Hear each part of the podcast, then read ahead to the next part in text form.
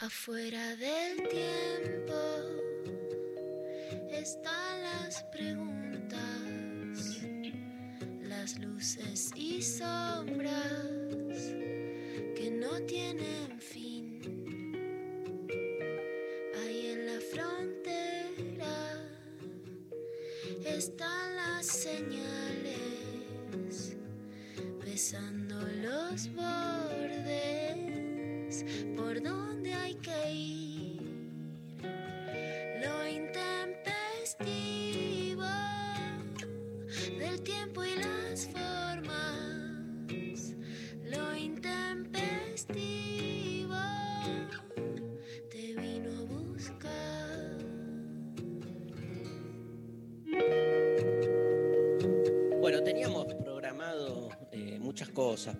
pero ayer nos sorprendió la muerte de Alejandro Sabela.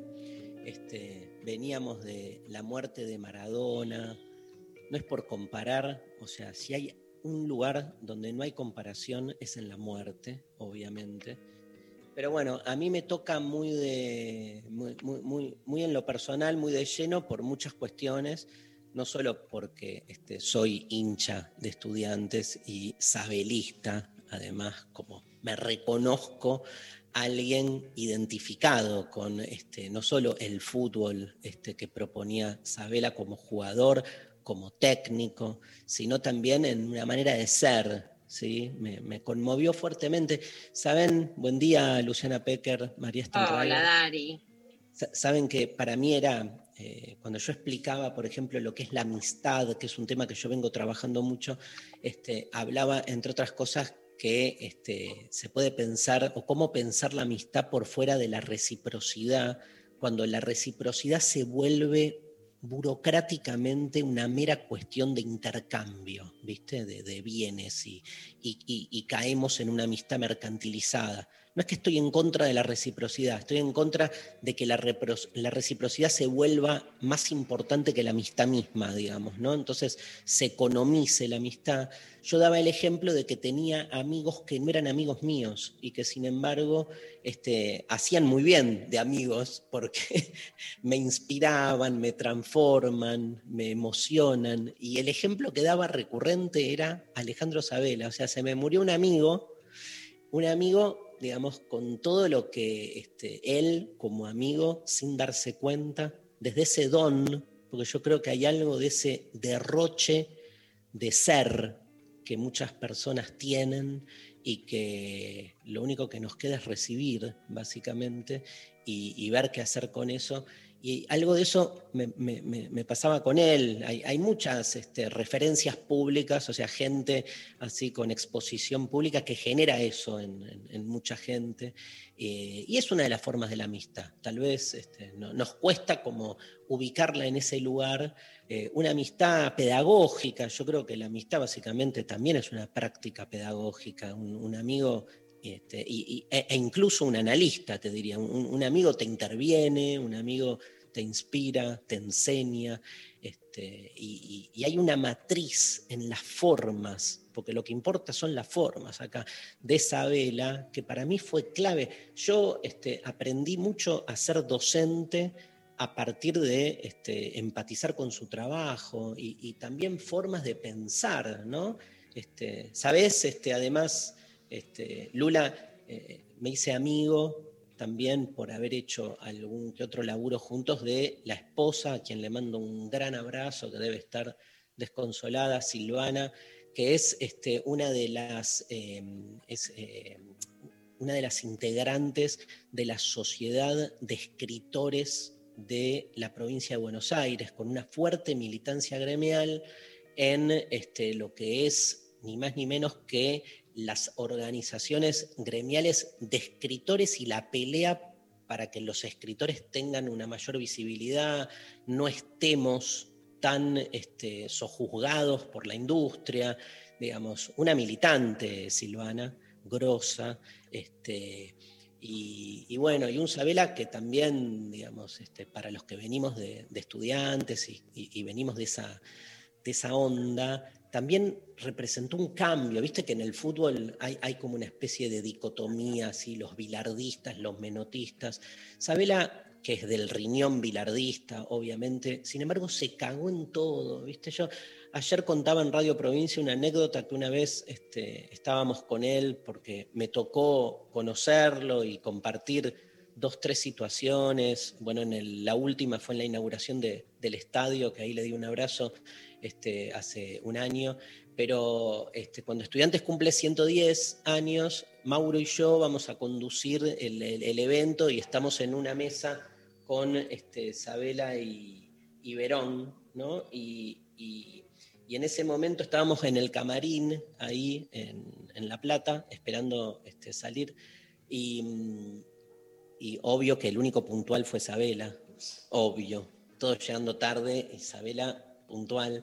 Y entonces Mauro empieza como a hacer esos chistes bien de bilardista, ¿viste? Como, y bueno, le dice, no Alejandro, a los bilardistas nos gusta más una patada en la rodilla del Chapu Brania deteniendo el ataque del otro por esa cosa de que el bilardismo es más defensivo que una gambeta, ¿no Alejandro? Y Sabela lo miró a los ojos a Mauro y le dijo, no, no.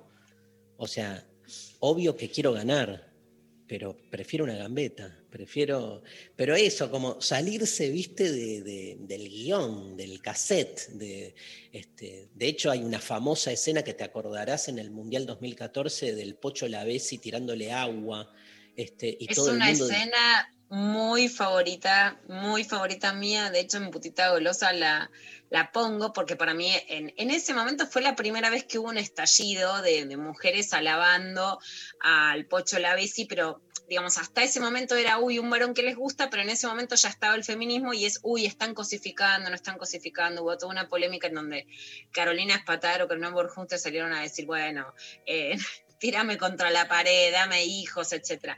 Y yo siempre creo que lo más sexy de la Bessie fue ese juego con Isabela, fue el agua, no más que eh, cuántos abdominales tenía, porque ahí estaba como la cosa todavía del juego, del fútbol gracia, del chiste, del equipo. Isabela siendo serio pero bancándosela, ese lugar de carnaval en donde el grande admite el juego, que para mí es una escena maravillosa de la buena onda que circulaba, en, porque básicamente un director técnico es alguien que lo que crea es este, un equipo, y un equipo básicamente es un orden social, es un grupo de personas con sus singularidades. Imagínate en el fútbol lo que se les juega a cada uno, porque son todas estrellas, más en la selección. Te cuento que Sabel, además de ese mundial, fue factotum para que estudiantes, después de muchos años, vuelva a salir campeón de la Copa Libertadores de América, o sea, nos sacó campeones de América, que son títulos que casi nadie tiene, digo, muy pocos equipos, además de sacar campeón estudiantes en el campeonato argentino. Y este, lo que tiene es esa humildad barra humanidad de que en el medio de un partido donde se nos juega la vida, un partido del Mundial, la ves y le hace un chiste y el otro se caga de risa, ¿viste? Acá se armó un quilombo, si recuperásemos algo de, de lo que fue el debate, todo el mundo diciendo, Sabela no tiene autoridad. Y en realidad la autoridad de Sabela era lo que permitía eso. Esto es increíble, ¿viste? sí, yo escribí en ese momento, porque además le tira la botellita que esa, o sea, parecía un escándalo y era que el pocho es así, tira un cachito de, agua de la botellita. con el pomo de ese. Como que, claro, con el pomo porque es como se toma, digamos, ¿no? Pero como de una botellita, un chorrito. Pero Para mí es muy simbólico el juego del agua. ¿eh? Total. Que por un lado. La infancia, la, patria de la infancia, ¿no? A jugar con agua. Por un lado tenés la cuestión la Lavesi, lo que yo traigo ahí es más este, la cuestión Sabela. El lado Sabela. Claro, que, este, que fue lo que también se armó quilombo en ese momento, digamos, de si tenía o no autoridad por permitir que un jugador le tirase ¿no? Este, un, poco de agua, ¿no? Pero que en el fondo lo que se juega... el secreto de la masculinidad, que es que tener autoridad es no tener gracia, por supuesto que, se, que ahora también se trae colación, que pasaba con Messi, si le armaba el equipo, digo, toda la disputa de Messi con el seleccionado que estaba y que estaba en ese momento con Sabela también, pero la idea de, la masculinidad como autoritaria, ¿no? y si no es, no hay autoridad. Tremendo. La diferencia entre autoridad y autoritarismo es tan importante volver sobre eso todo el tiempo, ¿no? Porque el que no tiene autoridad tiene que ser autoritario, porque si no lo pasan por arriba. El que tiene autoridad, no les quepa duda que se caga de risa, ¿viste? Y es otro, la libertad este, que, se, que se siente en, contextos como ese. Bueno, eh, nada, este, hay además un Sabela muy comprometido con este, la militancia, un Sabela que también se la jugó con ciertas declaraciones. Los grandes diarios hegemónicos, cuando Sabela fue finalmente técnico de la selección, le dieron duro hasta el final, en la mitad del Mundial. Yo no quiero hacer leña del árbol caído, pero bueno, da bronca ver tantos diarios. Tira algún hachazo, tira algún hachazo, Dari. No, bueno, pero lo mataron, muchos de los que lo mataron, y periodistas y periodistas amigos nuestros, que este, lo mataron a Sabela y lo calificaron de tantas cosas, este, ahora obviamente este, llenan las tapas de los diarios diciendo fue el mejor técnico de los últimos años, o sea, nada, está bien que es, estamos hablando de la muerte de alguien y de una persona muy respetada, pero lo mataron mal, ¿viste? Hay, siempre hay un límite este, cuando se habla de estos temas que son temas de incumbencia pública, pero bueno, el fútbol también es desaforado en las formas en que se habla. Pasa que Isabela nunca se enganchó con ese código. Yo entiendo que el fútbol este, eh, implique una especie de banalización y de así, lo, desaforado de la, violencia con la que se discute. El tema es si alguien se prende o no. Sabela nunca se prendió a ese código. Entonces, este, para mí, este, nada, lo pasaron por arriba mal, este, muchos lo, defendimos. Hay circulando ahora en Twitter un, video de Mauro, este, que en, el medio del Mundial se trenzó mal con un par de periodistas que hablaban, pero no sabes, Mauro, que cada vez que veo ese video lloro porque es una cosa increíble, digamos, lo que hizo estaba ahí al aire y empezó a escuchar cómo lo mataban a Isabela. No, no dejemos de decir que Isabela llevó a la selección argentina a la final del Mundial 2014, ¿sí? Este, con lo cual, digamos, este, nada, pero el, proceso fue lo que se le cuestionó y ahora, obviamente, nada, este, ahí en, en las redes muchos de, los abelistas de primera hora decían, este, lo que esperamos de esos grandes diarios es que digan perdón Sabela, ¿no? Como este, pero no, es al revés, o sea, este, qué, qué manía de los diarios de, olvidarse de lo que dijeron ayer, ¿no? Esta especie de fugacidad en el hoy, este, eh, va de la mano de eh, tapar y hacerse los boludos con todo lo que venían diciendo antes. También se la agarraron, te quiero contar, María Stanriver y, este, hola María. Hola. Y, Lula Pecker se la agarraron con Sabela porque Sabela era declaradamente peronista y aparte apoyó a la gestión de Cristina y cuando llega a, la Argentina después de perder la final, eh, Cristina recibe a todo el equipo y este, vamos a escuchar un audio ¿no? de, Isabela, donde este, frente a la, la, categoría que vos sabés, Lula, que más me gusta a mí de Cristina, que es la patria es el otro, este, Isabela manda, el equipo es el otro. Escuchamos este audio, ¿lo tenés, Pablo? Siempre pensamos, así como lo dijo usted, una vez que la patria era el otro, siempre pensamos que el equipo es el otro.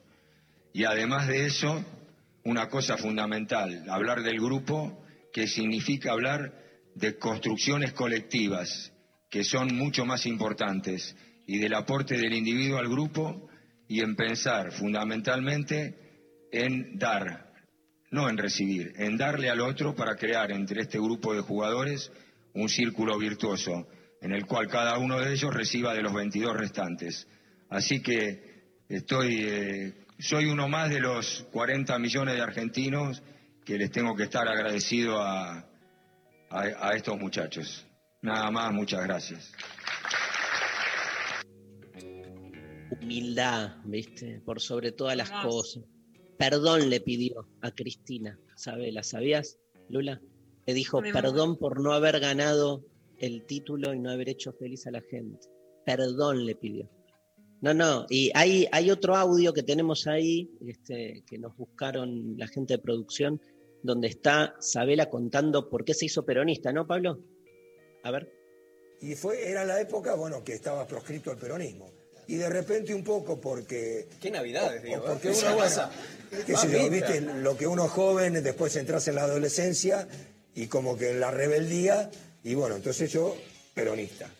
Eh, y bueno, escuchaba todas esas conversaciones y bueno, eh, y, y además eh, peronista y bueno, un país, una, una- una sociedad que no se podía expresar, que no podía votar a, a- a su candidato, por así decirlo, y en líneas generales, que tiene que ver con, con- con lo que hablaba anteriormente, en, se- en la mirada del otro, pensar en el otro.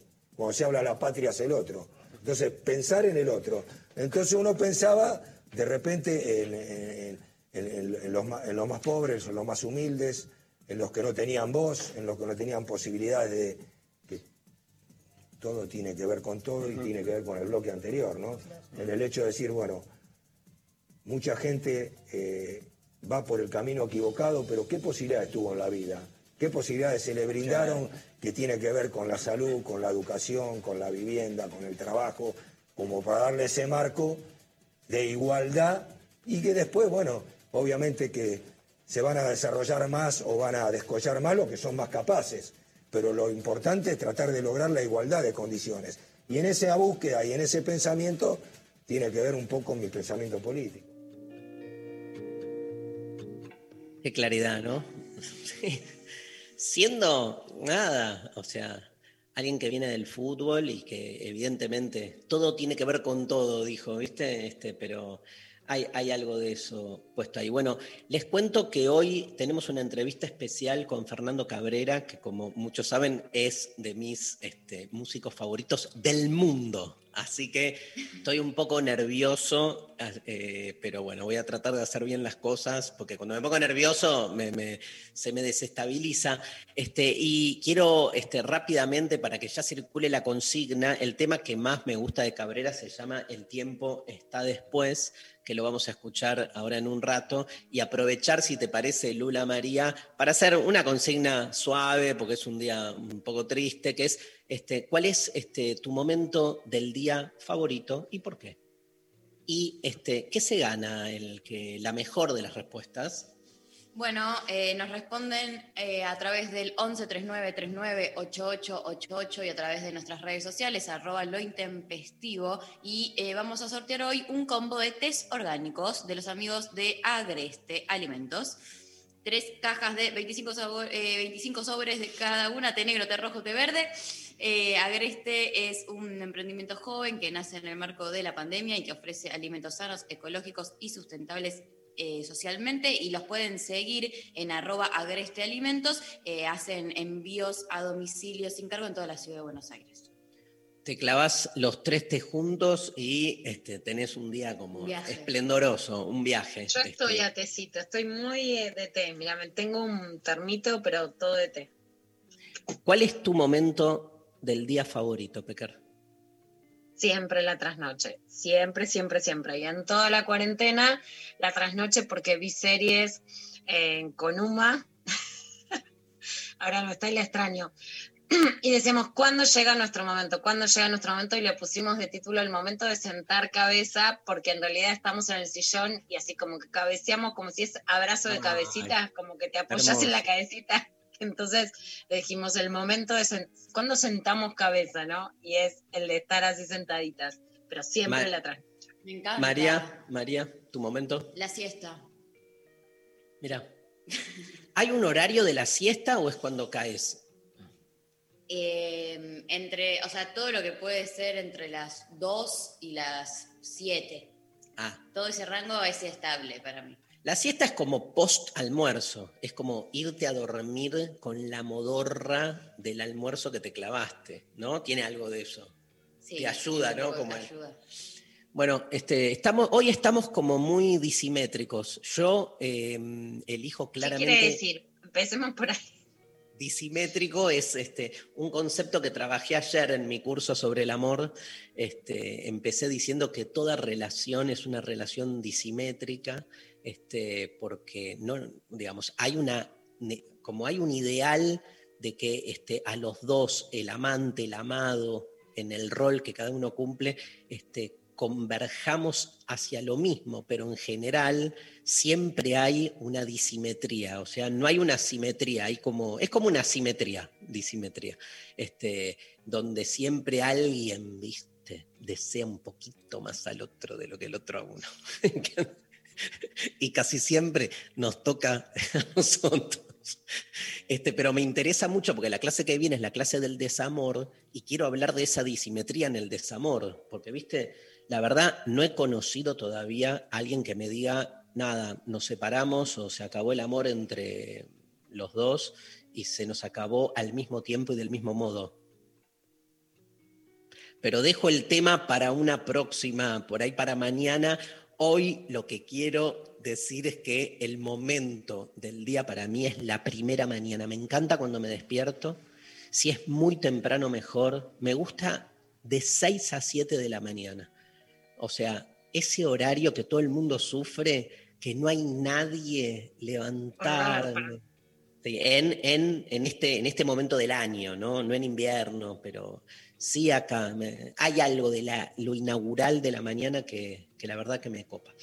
Pero bueno, vamos a escuchar a la gente, ¿no? Que, a sí, dónde... que nos manden audios también al 11 39 39 8888. Están llegando. Ya están llegando. Bueno, nos vamos a ir a la pausa, pero quiero, me quiero dar un, un lujo este, y un homenaje a Sabela. Sabela era um, hincha, eh, hincha estudiantes, obvio, pero nació en Capital, como yo, que somos porteños e hinchas de estudiantes, algo muy raro, porque siempre que, te, que yo digo soy de estudiantes, ah, soy de La Plata, no, soy de Capital. ¿Y por qué soy de estudiantes?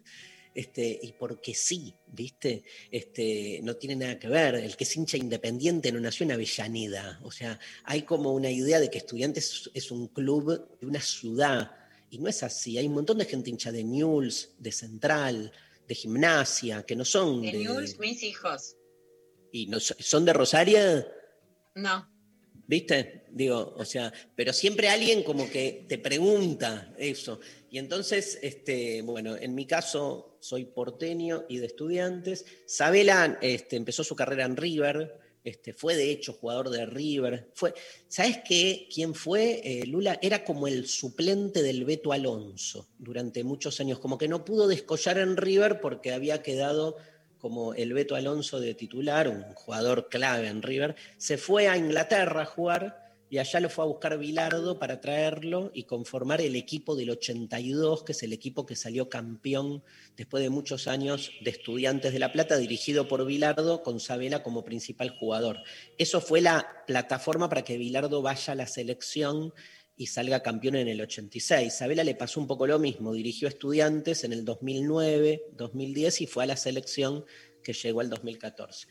Muchos porteños como Sabela y como yo, digamos, este, nos sentimos muy referenciados por un poema de Humberto Constantini, un poeta hermoso, este, poeta de la ciudad de Lobos, que este, hincha de estudiantes, que cuando estudiantes salió campeón del mundo. Fue el primer equipo no grande que salió campeón del mundo de la Argentina. Digo no grande porque no es un equipo chico, sino un equipo no grande. En 1968 y este, Constantini escribió este poema hermoso que se llama Porteño y de Estudiantes, contando básicamente que él caminaba por capital y nadie entendía por qué tenía esa sonrisa, y era que Estudiantes había salido campeón, pero obviamente nadie lo entendía, porque a un porteño de estudiantes no se lo entiende, es como alguien anómalo.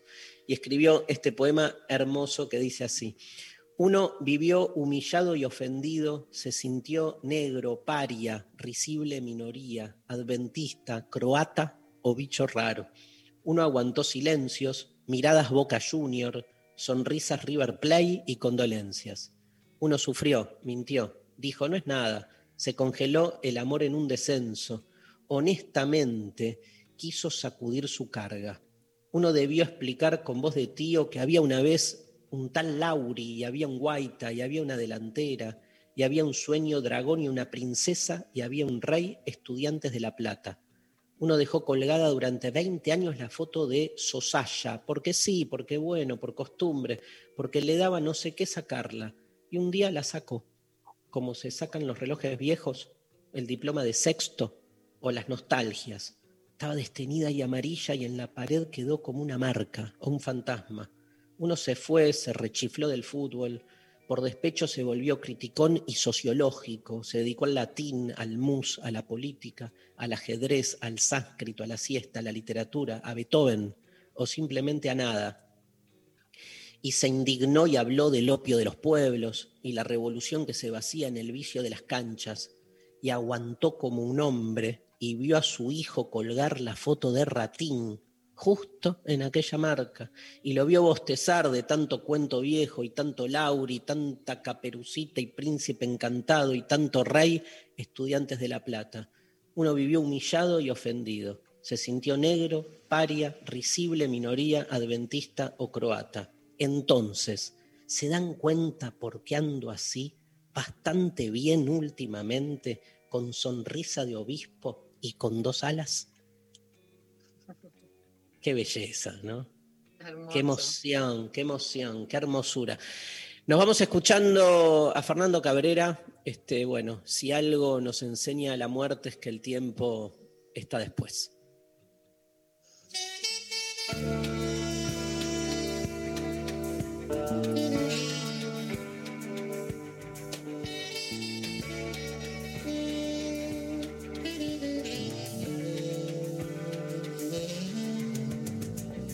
La calle Yupe raya el medio, encuentra a Belvedere, el tren saluda desde abajo, con silbos de tristeza, aquellas filas infinitas, saliendo de central, el empedrado está tapado, pero allí está la primavera en aquel se llama soledad, se llama gritos de ternura, pidiendo para entrar y en el apuro está lloviendo, ya no se apretarán mis lágrimas en tus bolsillos, cambiaste de sacón, un día nos encontraremos, en otro carnaval tendremos suerte si aprendemos que no hay ningún rincón, que no hay ningún atracadero que pueda disolver en su escondite lo que fuimos, el tiempo está después.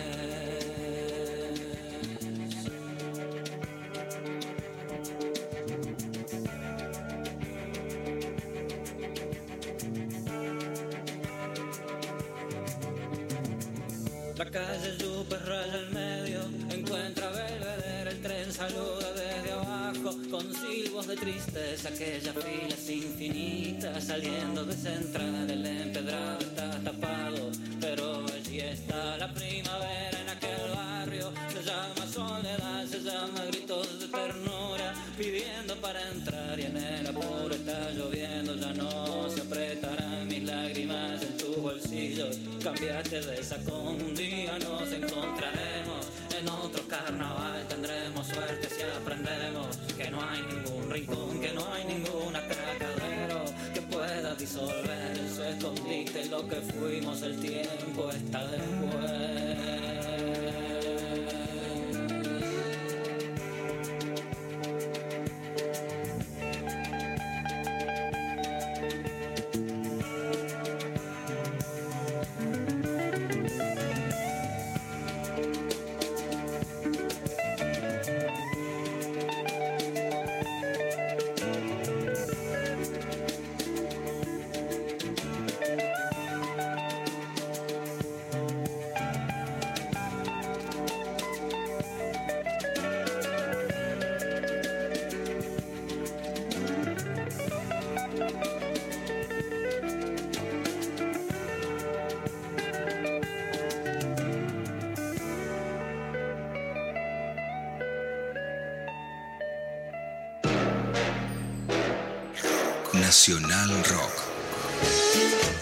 La soledad de estar acompañado.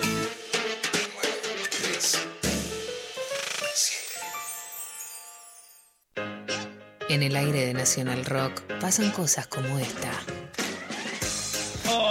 Bienvenidos a la luna. ¿En serio, Camisa, lo que me dijo fuera del aire? ¿Hay un tema que se llama así? Sí, sí, sí, de carajo, la banda de Corbata, que Sí. alguna vez quizás deberíamos grabar un disco juntos, ¿no? Para hacer el dúo Camisa y Corbata. Ya está, vamos, dáchelo. Yo no creo que superemos eso. No, no, no, te ganaste un programa. Te dejo las llaves de la, mira, de la moto lunar. Acá tenés el certificado de Ah. virginidad de Sebastián Vera. Te quedás con todo. vos. Besito, hasta la medianoche con camisa y corbata. Estamos en la luna. Lunes a jueves, de 21 a 0. Franquilando y Grisel Daniel D'Angelo. El 93.7 Nacional Rock. Que salga la luna. El coronavirus produce una enfermedad respiratoria leve, que solo en algunos casos puede complicarse. Se transmite por vía respiratoria cuando el contacto es cercano. Para evitar el contagio hay que cubrirse la boca con el pliegue del codo al toser o estornudar, lavarse las manos, usar alcohol en gel y mantener ventilados todos los ambientes. Ante cualquier duda, es importante no automedicarse y consultar al centro de salud. Para más información, entra en www.argentina.gov.ar o llama al 0800-222-1002. Ministerio de Salud, Argentina Presidencia. 937. Estamos en Instagram, Nacional Rock 937. Hasta las 13 estás escuchando Lo Intempestivo. Con Darío Stanraiver. Luciana Peca. Y María Stanraiver.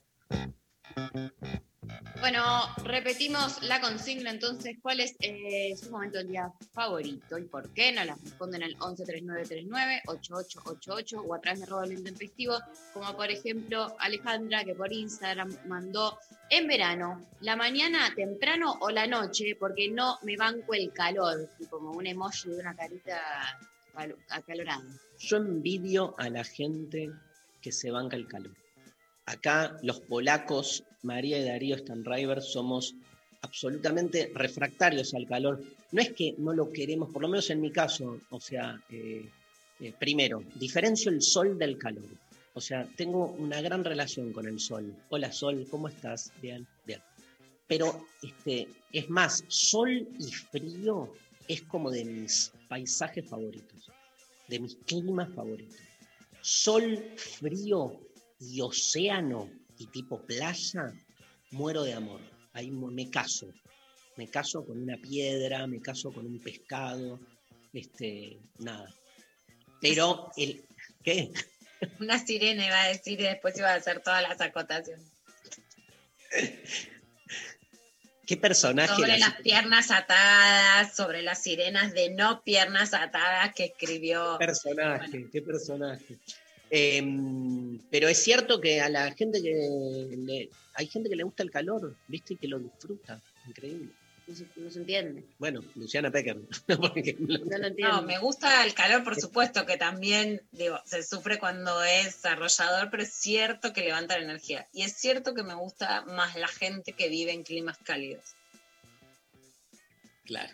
Te gusta el calor por lo que trae de, de, de- de- de personajes gustables. Eso también, eso también. No, por supuesto que, por ejemplo, estás escribiendo y estás sofocada y eso no te gusta, pero bueno, hay algo de lo cálido que es más abrazador. Como viste, te sos gusta- mimoso, te gusta el abrazo, el pegoteo, el calor, todo viene un poco ¿te gusta el calor? El calor, por ejemplo, centroamericano, no me cabe ninguna duda. Ahora, el calor del desierto del Sahara, por ejemplo.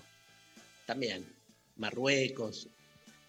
Marruecos me encantaría conocer, pero me gusta más lo selvático, no porque sea menos calor, porque al contrario, la humedad genera un calor, un clima caliente e insoportable, ¿no? Pero bueno, porque me fascina, me fascina ver la selva. Me pasé la cuarentena mirando vegetación colombiana, o sea, la necesito.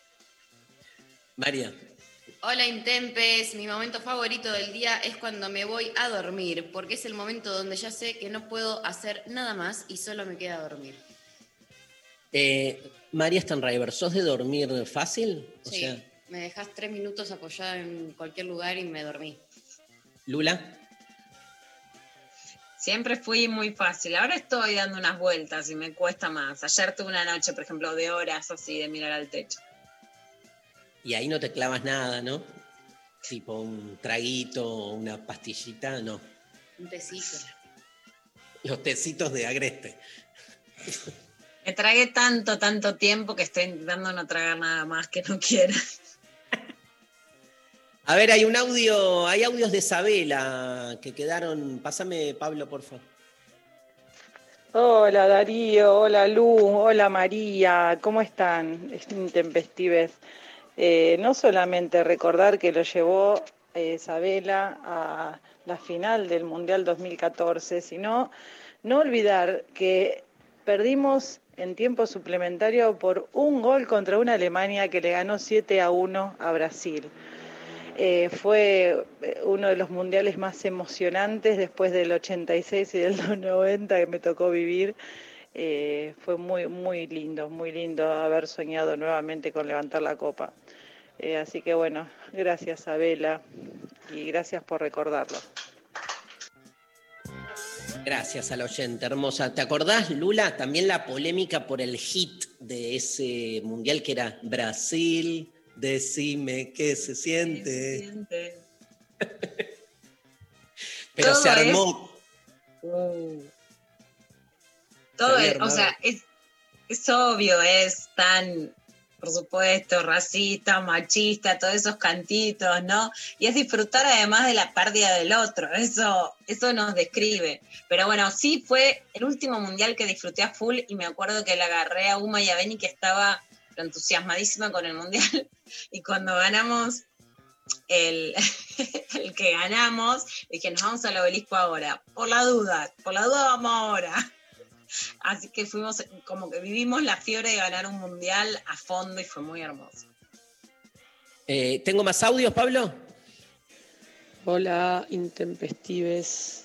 Eh, bueno, sin, sin duda el mejor momento del día para mí es la mañana, eh, temprano, tipo 7, 7 y media, levantarme, sobre todo en verano, sentarme en la terraza y tomar mate y leer algún librito de poesía. Es como el momento ideal del día. Abrazos. Belleza, belleza. Amo a nuestros oyentes. María, ¿tenés para leernos algún mensajito? Sí, tengo para contarte que acá Adri desde Tucumán dice, hola Intempes, mi momento es el atardecer, puedo ver la caída del sol, del sol en los cerros tucumanos, es una explosión de colores cálidos, a veces con mates, otras con cervecita helada. Darío, a mí también me apena el viaje de Pachorra, les quiero, Adri. Bueno, Adri, un gran abrazo. ¿Otro audio, Pablo? Buen día, intempestivos. Eh, mi momento del día favorito es cuando afuera del tiempo. Y no porque empiece la radio, bueno, sí, Ando la radio, lo escucho todos los días, pero porque sé que ya son las 11 y nada, estoy cerca del mediodía en el trabajo, ya almuerzo, termina la radio, un ratito y me voy. Creo que es el momento más feliz del día. Que empiece la radio lo tengo como parámetro. Besos. Afuera del tiempo Amo, amo. Muy bueno. Hoy, hoy estoy muy enamorado, ¿eh? Muy bien. Pero es por el curso que de ayer. Entonces me quedó como, me quedó como en la sombra. Estás inspirado. Hay una frase hermosa de la Reina del Sur que es mi, mi culebrón maestro, que ella todo el tiempo dice la hora gris, la hora gris. No, Él me quedó. Es como la hora entre la noche y que amanece, como si no dormís, pero esa serían, si vos decís las seis, serían las cinco de la mañana. Esa hora que no es ni de noche ni de día, no es mi momento favorito, pero me encanta esa definición de la hora gris. Está bueno. Hay, hay otro momento que a mí me gusta mucho, que es como el, el- cuando tenés un garche de noche, es como el, el, el post-garche, digamos, como esa madrugada, pero que, Ah, Este, es re lindo. pero viste, no la madrugada previa. A mí no me gusta cuando llegás al, al- nada, al encuentro con el otro después de que la, la noche se vuelve larga, ¿viste? Entonces haces dos millones de cosas y terminas garchando a las 3 de la mañana que te querés dormir ya. Es como. Entonces me gusta al revés, como este, nada, y que quede ese resto donde entonces te tomás como la, la- la sobra del vino con el otro y te terminás yendo a dormir. Me encanta ese momento. El post. A mí siempre me gusta el post. María, tira otro mensaje. Mi momento favorito del día es de 8 a 10 a.m. que escucho lo intempestivo mientras hago ejercicio pensando en ¿para qué hago ejercicio? Saludos, su amigo desde Costa Rica. Mira, yo iba a decir 8 a 10, pero claro, en Costa Rica claramente eh, están, van, van a vivir más, porque vienen, vienen de atrás, van a vivir más. Tirame otro, Hace hay muchos en Instagram. dice Costa Rica muy bien y dos horas de ejercicio, bárbaro. Eh, Abril por Instagram dice, la noche es un momento lindo para reflexionar sobre lo que pasó durante el día. Eh, Dani dice, la trasnoche, el silencio absoluto después de un día full, siempre fui más activa cuando todos eh, duermen. Eh, mucho la noche sale. ¿eh? Nico dice, el de la ducha, en donde todo se detiene allí afuera. Amo. Hay, un- hay, una, hay un momento eh, que se repite para bañarse, por ejemplo. Vos, María, te bañás ah, en un... No. no, vos te bañás en cu- cualquier momento. sea. Cuando Cuando pinta. mi cuerpo lo necesite. Yo me baño a la mañana. Soy como muy categórico y después sí, si me ensucio, no sé qué, me baño, pero lo tengo como más, ¿viste? Es, es- para mí es un despertar. Hay gente que se baña para irse a dormir. Este, a mí es como me mata, porque me- vos sí, Lula, a mí me mata, me despierta cuando me baño. Entonces no. Pero bueno, es como el que Bueno, toma el, ca- el café después del postre a la noche. Yo ni en pedo te tomo un café a la noche porque me desvelo. Ahora a la mañana me clavo seis.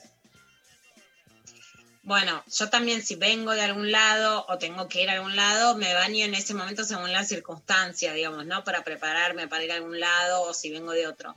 Pero mi ritual es bañarme de noche, porque en general, como yo eh, duermo donde escribo, mi corte es la ducha. Entonces termino de escribir muy tarde y la ducha es lo que me despeja, me baja un poco, mucho, mucho ahí aceitito y qué sé yo, y ahí me duermo. Nos vamos con una canción, querido Pablo González, no sé quién está hoy en la operación técnica, este, pero vamos con los Talking Heads, ¿les parece? Si me están escuchando, NASA, NASA Taliche, este, Talking Heads Road to Nowhere en lo intempestivo.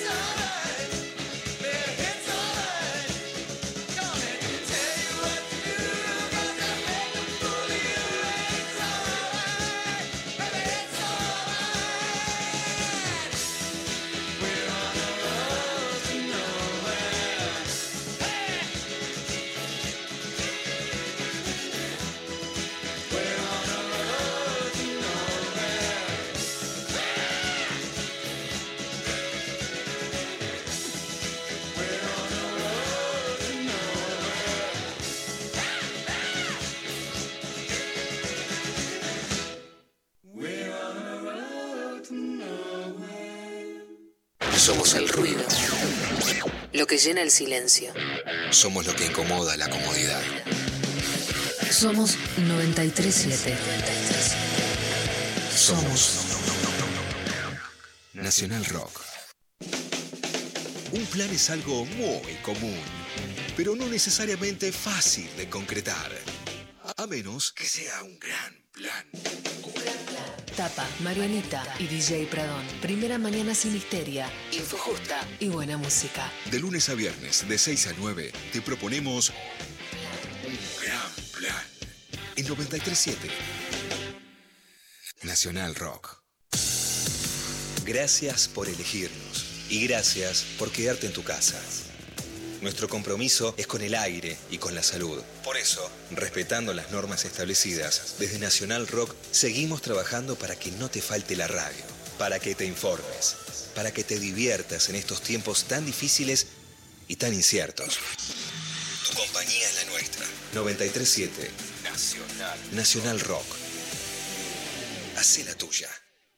937. Seguinos en Twitter, arroba Nacional Rock 937.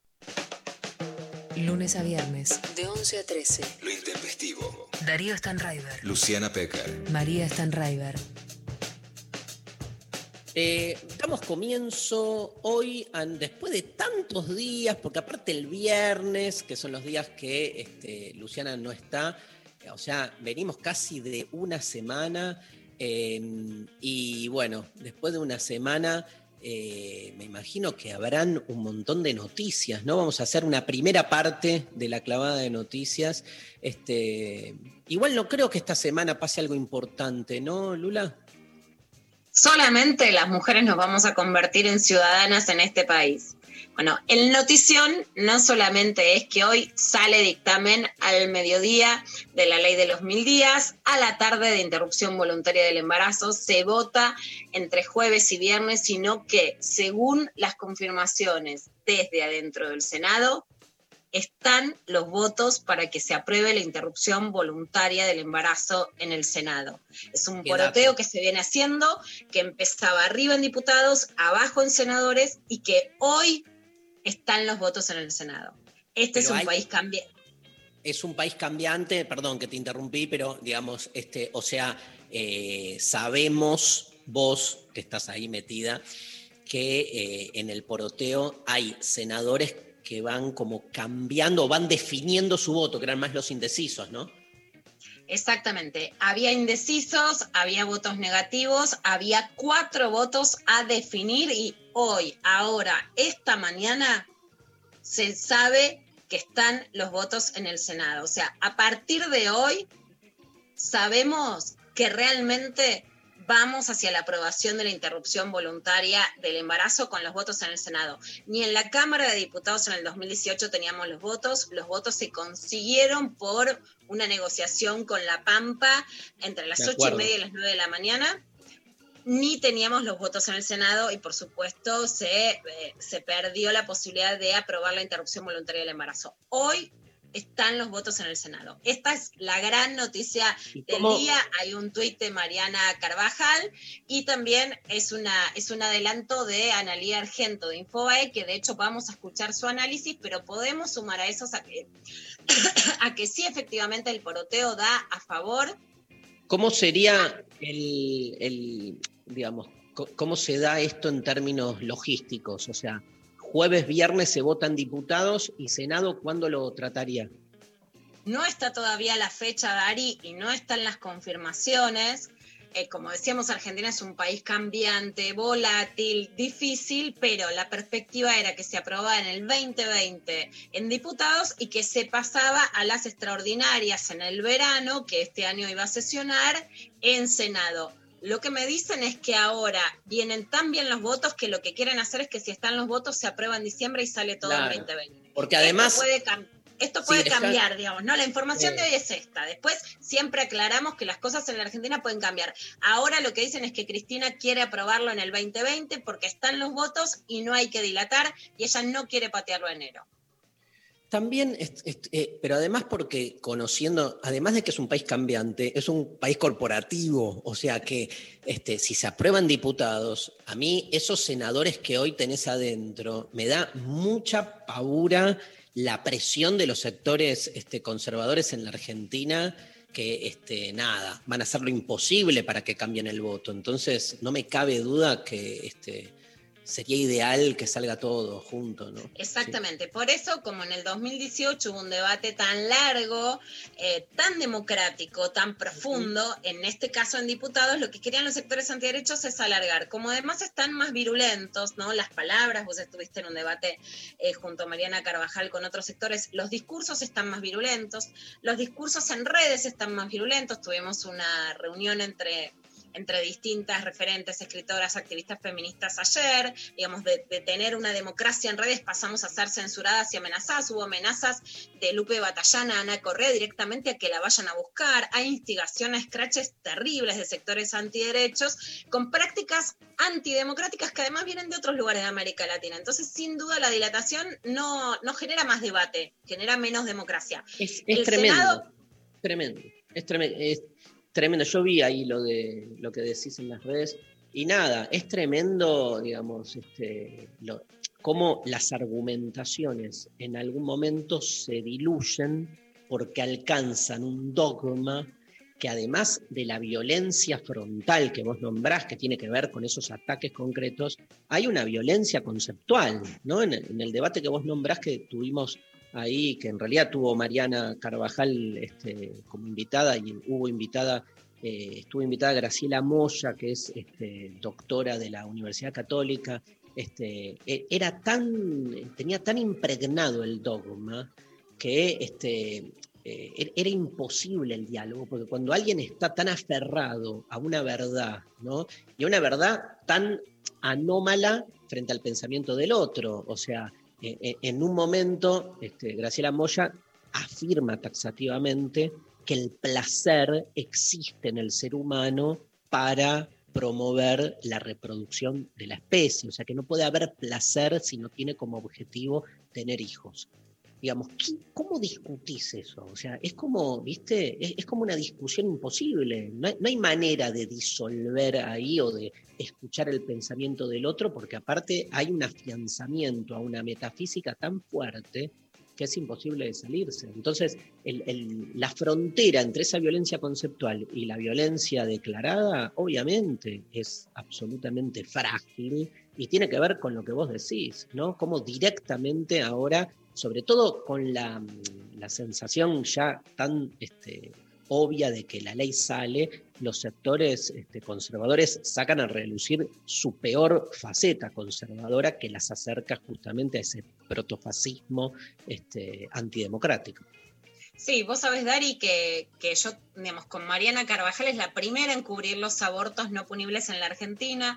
Nosotras trabajamos muchísimo estos temas y desde Putita Golosa por un feminismo del goce que relacionamos el derecho al aborto con el goce, lo escribí, lo volví a escribir en Sexteame, es la consagración de la ciudadanía por el goce, lo que además te marca que alguien sea capaz de decir que el sexo tiene que ver con la reproducción y no con el placer, es que se trata de una doble moral absoluta, porque no es cierto que en la Argentina existan sectores conservadores que de verdad practiquen esa vida sexual solo para la reproducción. Eso no es cierto. Entonces, se generan falacias discursivas, pero con equipos, digamos, de, con, con, grupos de choque que son similares a los paramilitares en América Latina o a los neofascistas. No hay que decirlo de otra manera, que se vienen a instalar en la Argentina para cerrar una puerta en Argentina que va a cerrarla en otro país. Por eso eh, hay una expectativa en estos días eh, me está llamando la fundadora de Femen desde Francia, Ana Requena desde España, Débora Dinis desde Brasil. ¿Por qué genera este interés? Porque no es política interna, es política de América Latina y eso genera también ese nivel de, de, violencia, con discursos que por supuesto no se llevan a la práctica y con una práctica que cuando yo te digo no es que no se discute la vida en el sentido de que no haya gente capaz de discutirla, sino que en la Argentina se practican abortos clandestinos, pero por sobre todas las cosas abortos legales también. El aborto es legal por causales, se practica desde 1921, pero desde 2002 está eh, consagrado por la Corte Suprema de Justicia de la Nación. Esta fue una decisión de Carmen Argibay. Y además, por ejemplo, solo en la Ciudad de Buenos Aires hay 8.000 abortos legales. Entonces, ¿cómo, ¿qué decís? ¿Qué pretenden? ¿Derogar eso? Si no lo derogaron en el 2018, no lo van a derogar ahora. Pero discursivamente se genera una enorme confusión social. Vamos a escuchar lo que dice Analía Argento, periodista de IP y de Infobae, sobre la realidad política hoy. La de hoy es una jornada decisiva para el proyecto de ley de interrupción voluntaria del embarazo. En primer lugar, porque esta tarde en la Cámara de Diputados se firmará el dictamen que habilita el tratamiento en el recinto para el día de, la de mañana, para la media sanción. Pero además porque en el día de ayer y durante todo el fin de semana hubo conversaciones entre la Cámara de Diputados y la Cámara de Senadores para buscar algún cambio en el proyecto de ley que garantice la sanción de la ley. ¿Por qué? Porque hoy en la Cámara de Diputados los votos para la aprobación, para la media sanción de la IBE están están eh, y con una leve ventaja. Sin embargo, en el Senado hace dos años se frenó la ley.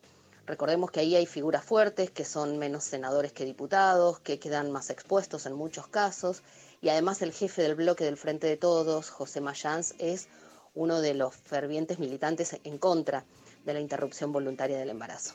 Pero hubo algunas reuniones y algunas conversaciones para tratar de romper esa paridad ese escenario de paridad que hay hoy en el Senado y tratar de que se sumen dos o tres votos a favor de la legalización del aborto. Así que en eso están las conversaciones. Hoy yo me animaría a decir que antes de fin de año sale la ley, pero como dicen muchos eh, en el Congreso, hay que recordar que dos años atrás fue intenso el debate y todo se terminó definiendo en el recinto. Pero bueno, en este momento ese es el escenario. ¿Quién era Lula? la que hablaba. Es, Analia Argento, periodista de Infobae y también de IP, periodista de política, que el título de su nota es Proponen cambios de último momento al proyecto de ley del aborto para garantizar la sanción. ella lo que también cuenta es que los cambios de último momento son estos. Por un lado, hay quienes dentro de lo que sería llevar, digamos, a, una ley que, tirara más para el lado feminista, que en vez de que se espere 10 días para el, el, plazo máximo para concretar la práctica, eso se lo baje a 3 días, ¿no? El proyecto de la campaña decía que solo podían pasar 5.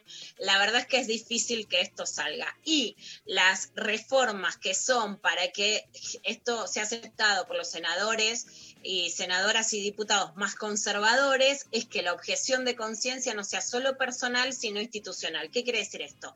El proyecto de la campaña no contaba con objeción de conciencia. El proyecto del Poder Ejecutivo cuenta. O sea, yo soy un médico y no quiero practicar un aborto, puedo no practicarlo, pero el hospital tiene que garantizar que se haga. Están pidiendo la objeción de conciencia institucional, o sea, que todo un hospital pueda decir que ahí no se hace la práctica, para, eh, para poder básicamente que haya hospitales que sean todos objetores. Básicamente es un lobby del Hospital Austral y de los hospitales católicos. Lo que yo creo es que nos guste o no nos guste, la objeción de conciencia es claramente un obstáculo en Uruguay, en todos los países donde se practica de esa manera, pero que probablemente salga con estas modificaciones más conservadoras para que pueda ser aprobada la otra. Lo, lo, quería este, agregar que en, la tapa de Clarín, el, no sé si viste el título, viste que Clarín usa mucho el ahora Ahora, la, última. me encantó la última. La próxima sección de lo intempestivo yo creo que sea la última que vos me lo contaste. Bueno,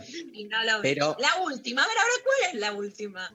No, no pusieron la última, pusieron ahora. Dice, ahora, ahora, los ver, las verdes o el sector verde, pone así, ¿eh? ahora el sector verde eh, acepta modificaciones para que salga la ley, como pero ese ahora, como diciendo, ahora transan, ¿entendés? Ese ahora es muy futbolístico, que es como ven, están derrotadas, aceptan modificaciones, Ahora, ahora se, qué? ahora, Ahora transan, ahora se hacen la, ahora se hacen las pragmáticas. Eso es. Ahora se hacen las pragmáticas. Bueno, por supuesto que hay un clima de que, digamos, la verdad es que el, el proyecto del Poder Ejecutivo que lo hizo Vilma Ibarra y todo su equipo es un proyecto muy bueno, tiene algunas diferencias con el proyecto de la campaña, hay algunas cosas que uno puede decir están mejor o peor. En el, en el 2018 en el Senado hubo un intento de algunos senadores y senadoras como Omar Perotti, actual gobernador de Santa Fe, de decir a última hora que querían hacer algunos cambios como un proyecto intermedio, pero que no tuvo salida y no es cierto que esa no salida se, no se diera por la negativa, digamos, de la campaña por el aborto legal. Por supuesto que hay una mirada pragmática de que esto es lo mejor que puede salir y que hay que avanzar más allá de que se hagan críticas. Eh, y la otra modificación que quieren es que entre la edad de las niñas y adolescentes de 13 a 16 años tengan que estar acompañadas por padre, madre o responsable adulto, ¿no? Ponen ahí un acompañamiento que también probablemente sea lo que salga. Estas Bien. son las modificaciones hasta, hasta ahora y bueno, vamos a seguir escuchando algo, algo más de eh, la clavada de noticias con Ruth Surbrigen, que la entrevistamos en este programa, que es la fundadora de Socorristas en Red. Ella da algunos números de lo que pasó en este año y esto es muy importante, Dari. Mira, Ruth Surbrigen en Neuquén es la gran promotora de que en la Argentina no se mueran más mujeres. ¿Por qué? Porque si no se mueren más mujeres es porque hay interrupciones voluntarias del embarazo dentro de la legalidad y porque están las socorristas dando la mano. Todo este año hubo abortos apoyados por las socorristas en medio de la cuarentena y así lo cuenta Ruth Surbrigen. 13.408 acompañamientos en las decisiones de abortar realizados por socorristas en red entre el 1 de enero el 11 de noviembre de 2020. 13.408 acompañamientos que vuelven a confirmar la importancia de la despenalización y legalización del aborto en Argentina, la importancia de que el Estado reconozca a través de una ley que lo que está mal son las leyes que criminalizan y penalizan y no las decisiones de abortar.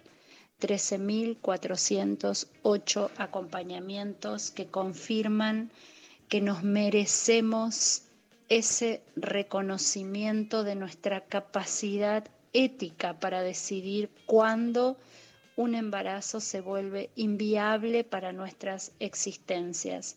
13.408 acompañamientos más todas aquellas decisiones aquellas experiencias vitales que confirman esta necesidad, este merecimiento que tiene que ver con las vidas dignas, con las vidas elegidas, con las vidas deseadas, con nuestros placeres, con nuestras autonomías, con nuestras libertades. Bienvenido este tiempo en Argentina.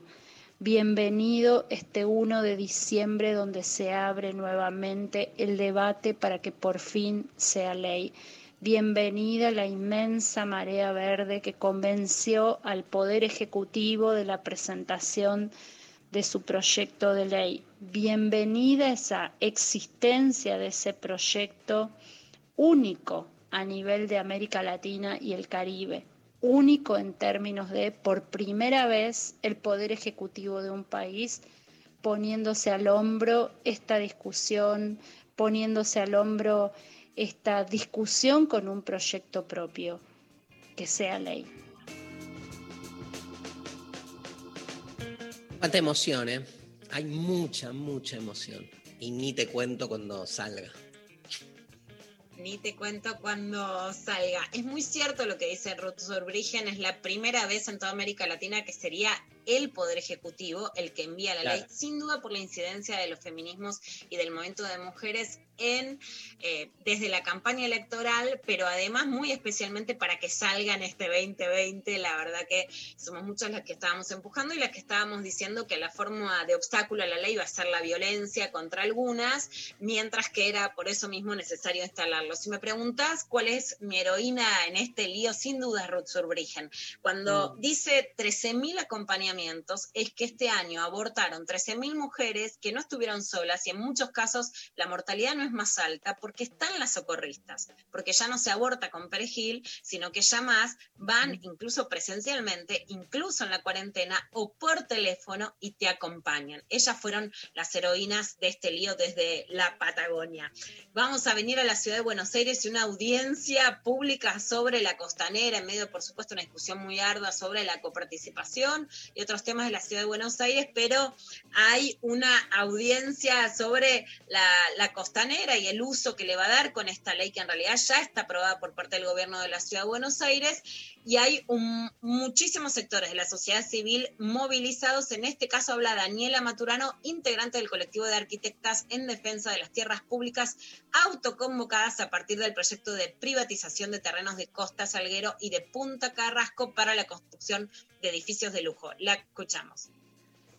Hola Luciana, hola Darío, muchas gracias por este espacio. Desde el colectivo de arquitectas en defensa de las tierras públicas estamos siguiendo atentamente y sistemáticamente la audiencia y hasta el momento de las primeros 150 personas que se expresaron voluntariamente, no invitados especiales del gobierno de la ciudad, solamente una se expresó a favor de este proyecto, que básicamente, además de ser inconstitucional e ir en contra del plan urbano ambiental, nos privaría a todos de la visión del horizonte, del acceso al río, generando, además de una barrera visual, vientos por los túneles que generan la distancia entre esos edificios y básicamente lo que estamos pidiendo es que todos los que se presentaron para opinar opinen y que esta opinión sea oída por todos los legisladores y que entiendan que la ciudadanía no quiere esto. Nosotros queremos un río para todos, espacios públicos y verdes que nos permitan disfrutar de la ciudad de una manera saludable y sustentable.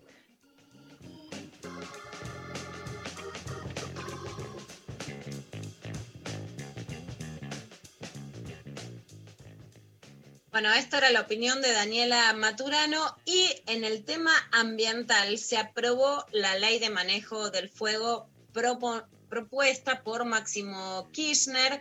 Es una ley que lo que intenta es que la tierra que está quemada no pueda ser destinada a otro uso. ¿Para qué? Para bajar la, eh, la especulación con los incendios intencionales de arrasar con un terreno para después usarlo para ganadería, para eh, construir determinadas propiedades y en ese sentido es que se aprueba esta ley.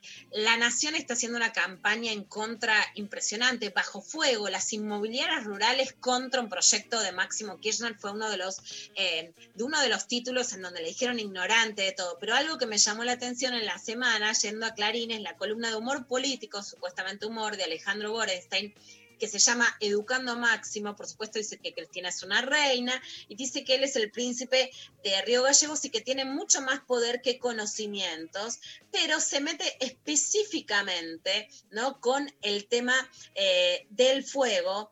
Y la verdad que esto sí me es lo que, por supuesto, más eh, me llamó la atención, ¿no?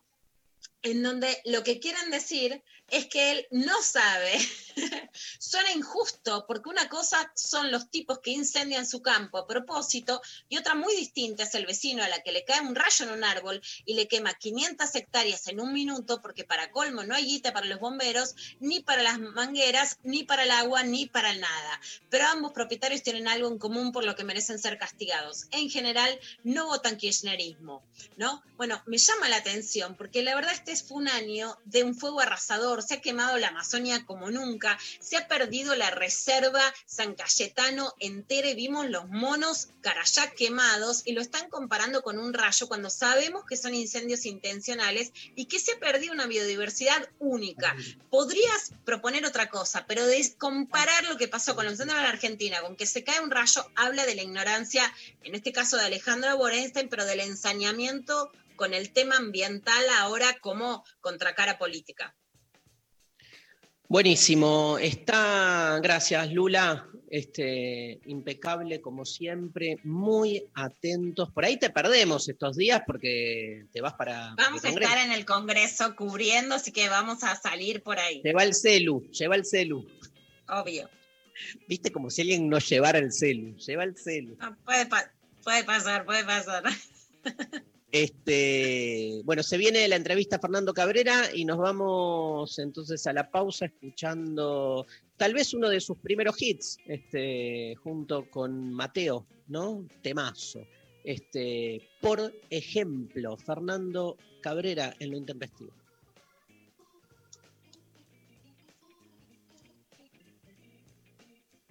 Ahí viene, ¿no? Ahí viene, ahí viene, ahí viene, por ejemplo, un tema, pero de, de, esos temas, digamos, aparte ese disco con Mateo es un discazo, ¿sí? Que este. Vamos con otra, si no está esa canción. ¿Querés, eh, Pablo? Vamos con Viveza, Viveza que me encanta también. Viveza. Viveza, una pequeña comparsa, ciudad vieja, campana. La secretaria una nota en la ventana. Belleza. Un gato por el pretil se despereza. Simpleza. Las gotas de una llovizna lavan nada. Afiches. Multicolores que anuncian tres parientes. Candombe. La brisa trepa y resbala la pendiente. Ballena que se acomoda en el río indolente. La gente que va llegando al mercado está sonriente. La fruta huele a podrido en un costado. La rata rápida se come un pescado. El niño lleva la mano panza arriba. La niña dulce confía en la catedral. No, no, no, no, no, no, no, no. Nobleza, Caída tiempo final, canción confesa. Bahía, que en la tormenta sonó como arpa vieja. Paisano, paseas abajo del agua con tu habano. Payaso, creíste en la picardía con firmeza. Caíste en el pobrerío de las almas. Tu vieja vives allí, siempre vivirá. para, para, para, barre. Un marinero cantó, duele distinto, minero, el no vidente zafó de un laberinto, dinero, yo compro, tú compras, él compra, nosotros compramos, el vivo festeja. Dirige contento la ronda, todos de la mano. El vivo festeja. Dirige contento la ronda, todos de la mano. Se atora, se atora. Pasó llegando a su fin un cuarto de hora a la frente. Y el alma de aquel artista se demora en costumbre de verse frente al espejo, maquillaje, coraje. El recaído de nuevo se levanta. El gramillero le dio su mano santa. La aguja sigue su giro en la catedral.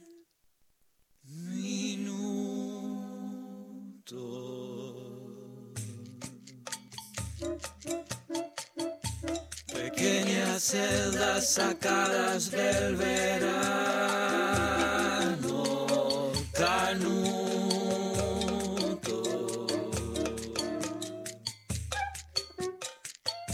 Esta canción diminuta se hace humo. De 11 a 13. Lo intempestivo. Nacional Rock. Hola, Fernando Cabrera, ¿cómo estás? Aquí Darío Stanriver desde Buenos Aires, ¿cómo andás? Hola, ¿cómo te va, Darío? ¿Qué tal? ¿Qué hace Fernando? Qué placer, qué placer escucharte. Escuchábamos recién Viveza, vinimos escuchando temas tuyos y bueno, agradecerte por, por esta entrevista, sobre todo el día posterior a tu cumpleaños, que siempre viste, tiene como una sensación de agujero, de vacío, no sé cómo lo viviste. No, bueno, vos sabés que no.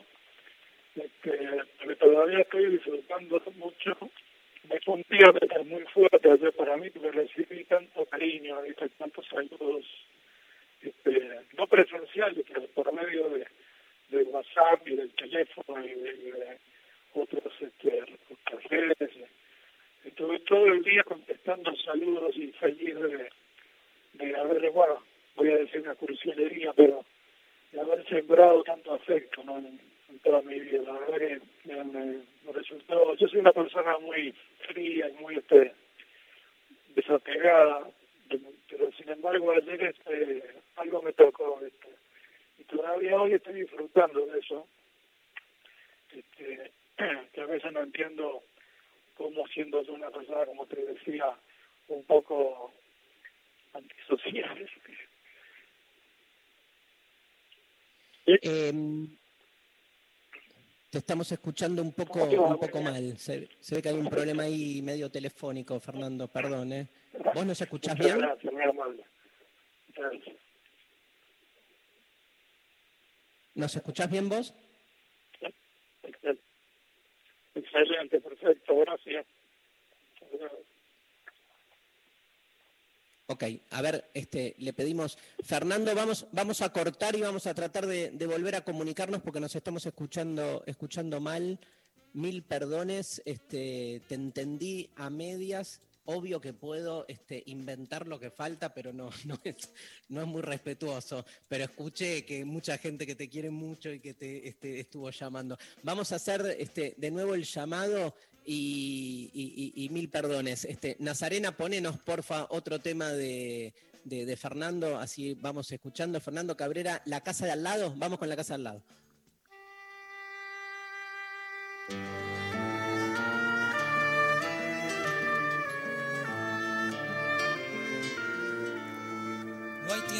Hay hora, no hay reloj. No hay antes, ni luego, ni tal vez. No hay lejos, ni viejo, ni jamás. En esta olvidada invalidez. Si todos se ponen a pensar, la vida es más larga cada vez. Te apuesto mi vida una vez más. Aquí no hay durante ni después. Deja no me lo repitas más. Nosotros y ellos, vos y yo. Que nadie se ponga en mi lugar. Que nadie me mida el corazón. La calle se empieza a incomodar. Bueno, vamos a hacer lo, lo patético que es cortar una canción, pero estás, a ver si te escuchamos mejor. ¿Estás ahí, Fernando? No hay problema, cortarla igual. ¿Cuántas No hay problema. veces? ¿Cuántas veces la escuchaste y cuántas veces la cantaste aparte, no? Por supuesto. Aparte que es habitual en un programa de radio, yo lo entiendo perfectamente, que a veces se pincha arriba una canción y seguimos charlando, ¿no? Sí, forma parte del lenguaje radial. Pero había empezado recién, peor, o sea. Y bueno, escucharon la introducción. Tal cual, nada más que ¿Cómo, eso. ¿Cómo estás, Darío? ¿Qué haces? Ahora sí, ahora te escucho bien. Bien, bien, este, feliz de poder charlar con vos. Pasamos tu música todo el tiempo, así que este, cerrar el año de este modo. No, por favor, sos alguien, sos un poeta, la verdad, y este, nos, nos emociona mucho y nos inspira mucho en lo que cada uno hace, este, también el modo en que vos haces eh, tu arte, ¿no? El arte tiene eso de, de inspirador, así que te agradecemos este, eternamente. Estabas hablando de tu cumpleaños y este, recibiste muchísimos llamados, decías, ¿no? Sí, vos sabés que sí. Pasé un día realmente muy conmocionado de, de principio a fin, este, asombrado por la cantidad de gente que, que me recuerda, que me manifiesta su afecto. Y también pensando una cosa que me parece que no es habitual. Viste que todo el mundo dice siempre que tiene íntimos amigos, se pueden contar con los dedos de una mano a lo largo de la vida, ¿no? Este, que los amigos buenos, los verdaderos amigos son pocos. Y vos sabés que a mí yo tengo la fortuna de que no me pasa eso, tengo muchísimos muy buenos amigos, pero realmente íntimos amigos. Quizá porque en mi vida tuve varias barras, tuve distintas instancias educativas, yo que sé, viví en varios países. Bueno, la cuestión es que tengo una cantidad enorme de amigos y también una cantidad enorme de, de, de ese segundo nivel de amistad que uno tiene, que son los no íntimos, pero sí también muy buenos amigos. Entonces son realmente centenares de personas y me dejó, pasé un día, te repito, muy emocionado ayer, no me dura todavía hoy la sensación. Te, te, te, te pregunto en relación a eso, digamos, eh, el mundo de la música, por llamarlo así, viste que está el mundo del fútbol, el mundo de la política, vos sos parte del mundo de la música. Eh, ¿Se puede tener amigos en el mundo de la música o sale algo de esa competencia más soez, más jodida? Mirá, yo pienso que sí. Tengo, yo tengo realmente hermanos en la música, una cantidad de, gente que comenzó conmigo, que compartimos los inicios. Me parece que eso fortalece mucho la, la amistad y el cariño, ¿no? Cuando uno comparte las etapas de, los comienzos, las, dificultades, los sinsabores, las primeras alegrías. También compartíamos escenario, bueno, eh, compartíamos estudios. Tengo realmente hermanos dentro de la música. Después, por supuesto que también hay celos, como hay, me imagino yo, en cualquier profesión, en cualquier actividad, y a los seres humanos a veces nos cuesta digerir que a otro le vaya mejor que a uno, o que yo qué sé, ese tipo de cosas, ¿no?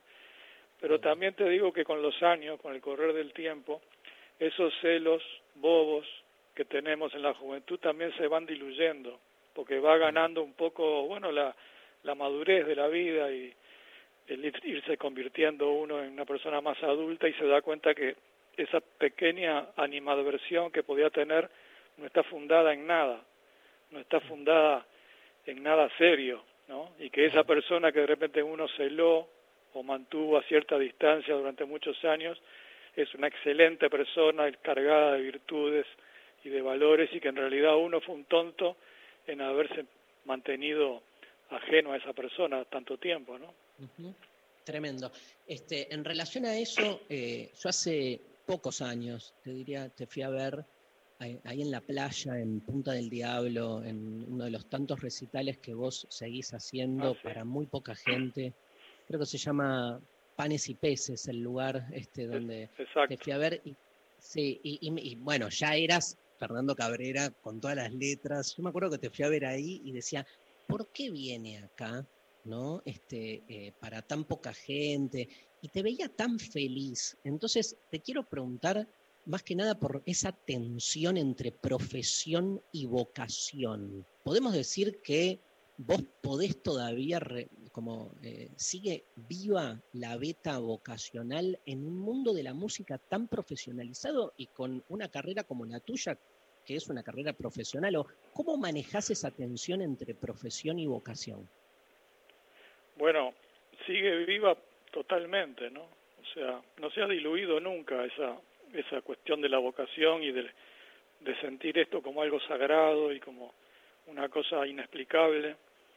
Este, no sé por qué será, pero yo desde que mis inicios, desde que yo desde antes de, de ser conocido y ser más profesional, ya sentía por la música una reverencia, ¿no?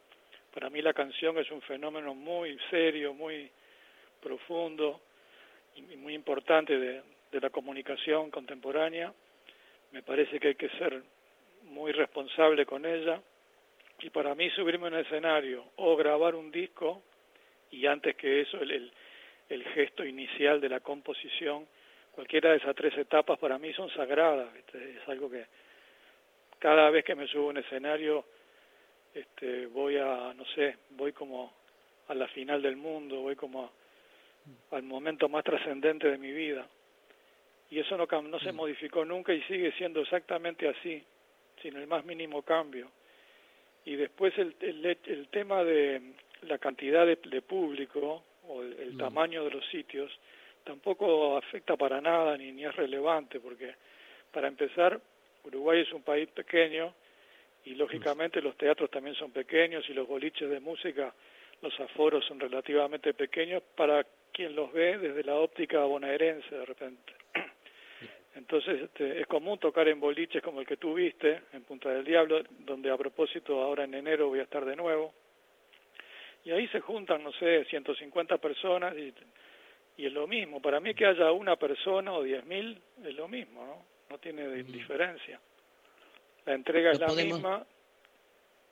No, no, no podemos ir este año, está de- para allá. Claro, me Los imagino. argentinos.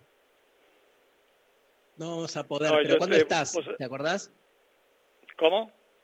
¿Cuándo estás en Punta del Diablo? ¿Te acordás? Estoy en enero, pero no me acuerdo bien. Alrededor de, de mediados de enero. Ok.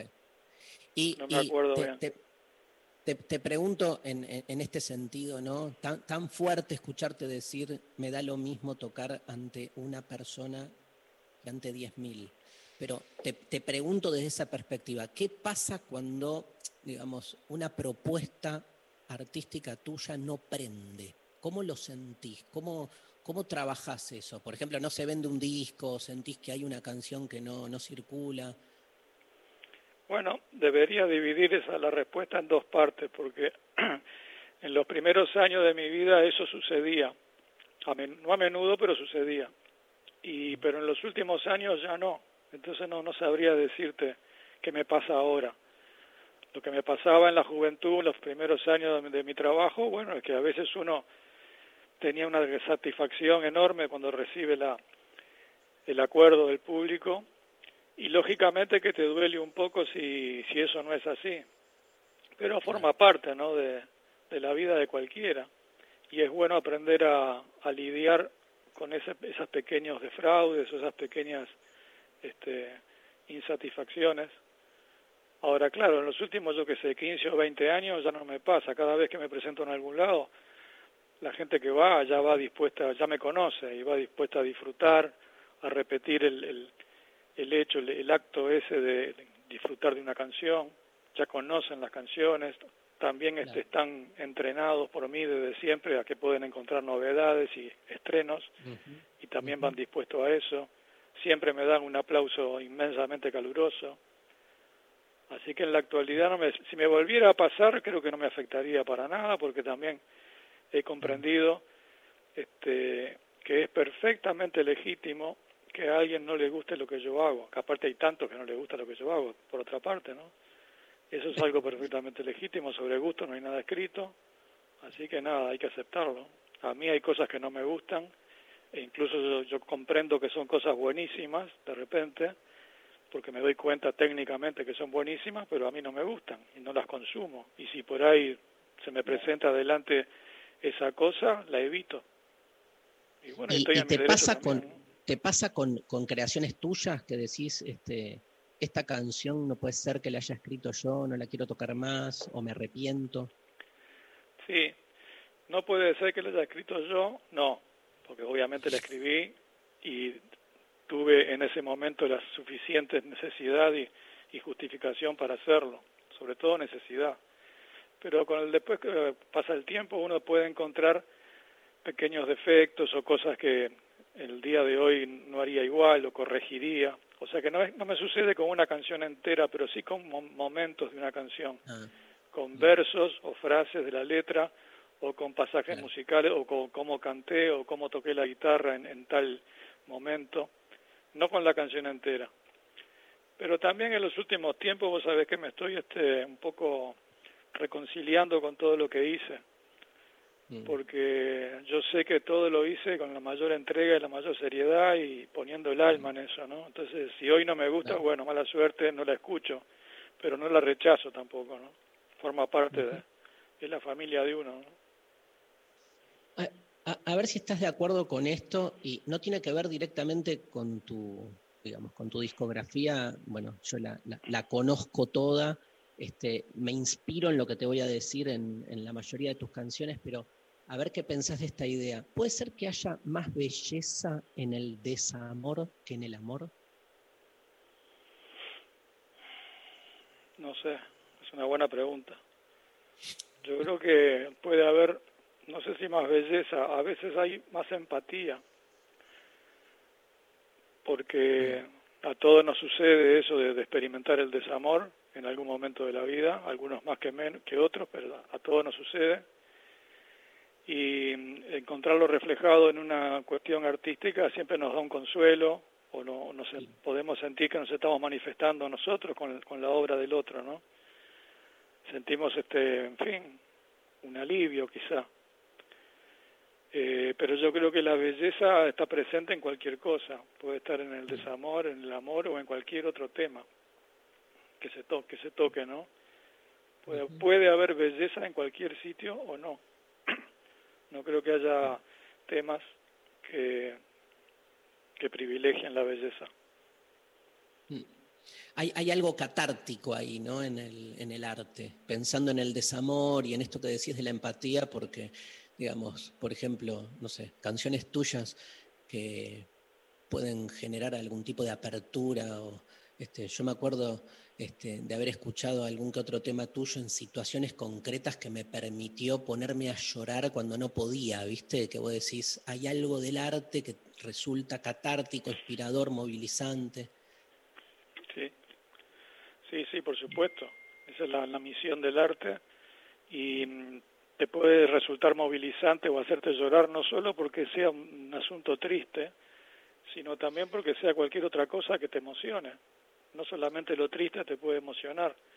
A mí me sucede muchas veces que un fragmento de una película, un fragmento de un poema, un cachito que estoy leyendo de una novela, de una biografía, lo que sea, una frase, puede conmocionarme al, al- al punto de las lágrimas y no porque sea no, no porque esté tocando un tema triste o de, o de pérdida.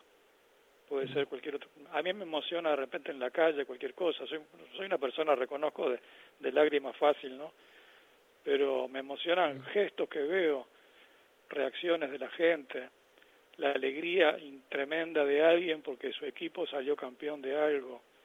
Este, me, me emociona todo no y también Hay- lo triste por supuesto y las injusticias también lógico Bueno, ya, ya que hablas sobre injusticias, ¿cómo, cómo- cómo estás viviendo? Y perdón que te preguntemos así, pero este, la realidad política uruguaya, después de muchos años hubo un cambio claro de modelo, ¿no? Político Sí. nacional.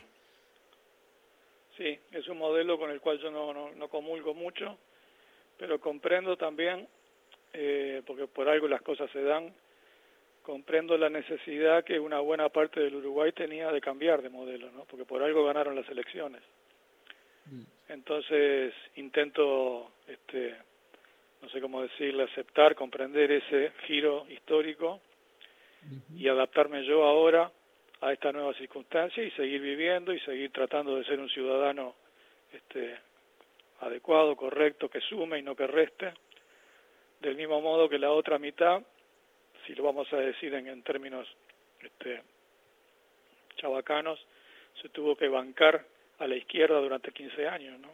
Entonces el país está compuesto por claramente por dos mitades de, de, de macro ideología, me parece que en Argentina pasa algo parecido, hay como dos mitades, y en las elecciones va ganando uno y gana otro, porque la diferencia es muy chica. Son esos pocos que cambian de opinión o que están muy en el centro y van eligiendo los que no tienen claramente una identificación con un partido, entonces puede que voten a otro. Y esos pocos son los, los que determinan la elección, porque fíjate que acá en Uruguay se ganó, ponerle, por decir groseramente, un 51% contra un 49%. no es una gran diferencia, ¿no?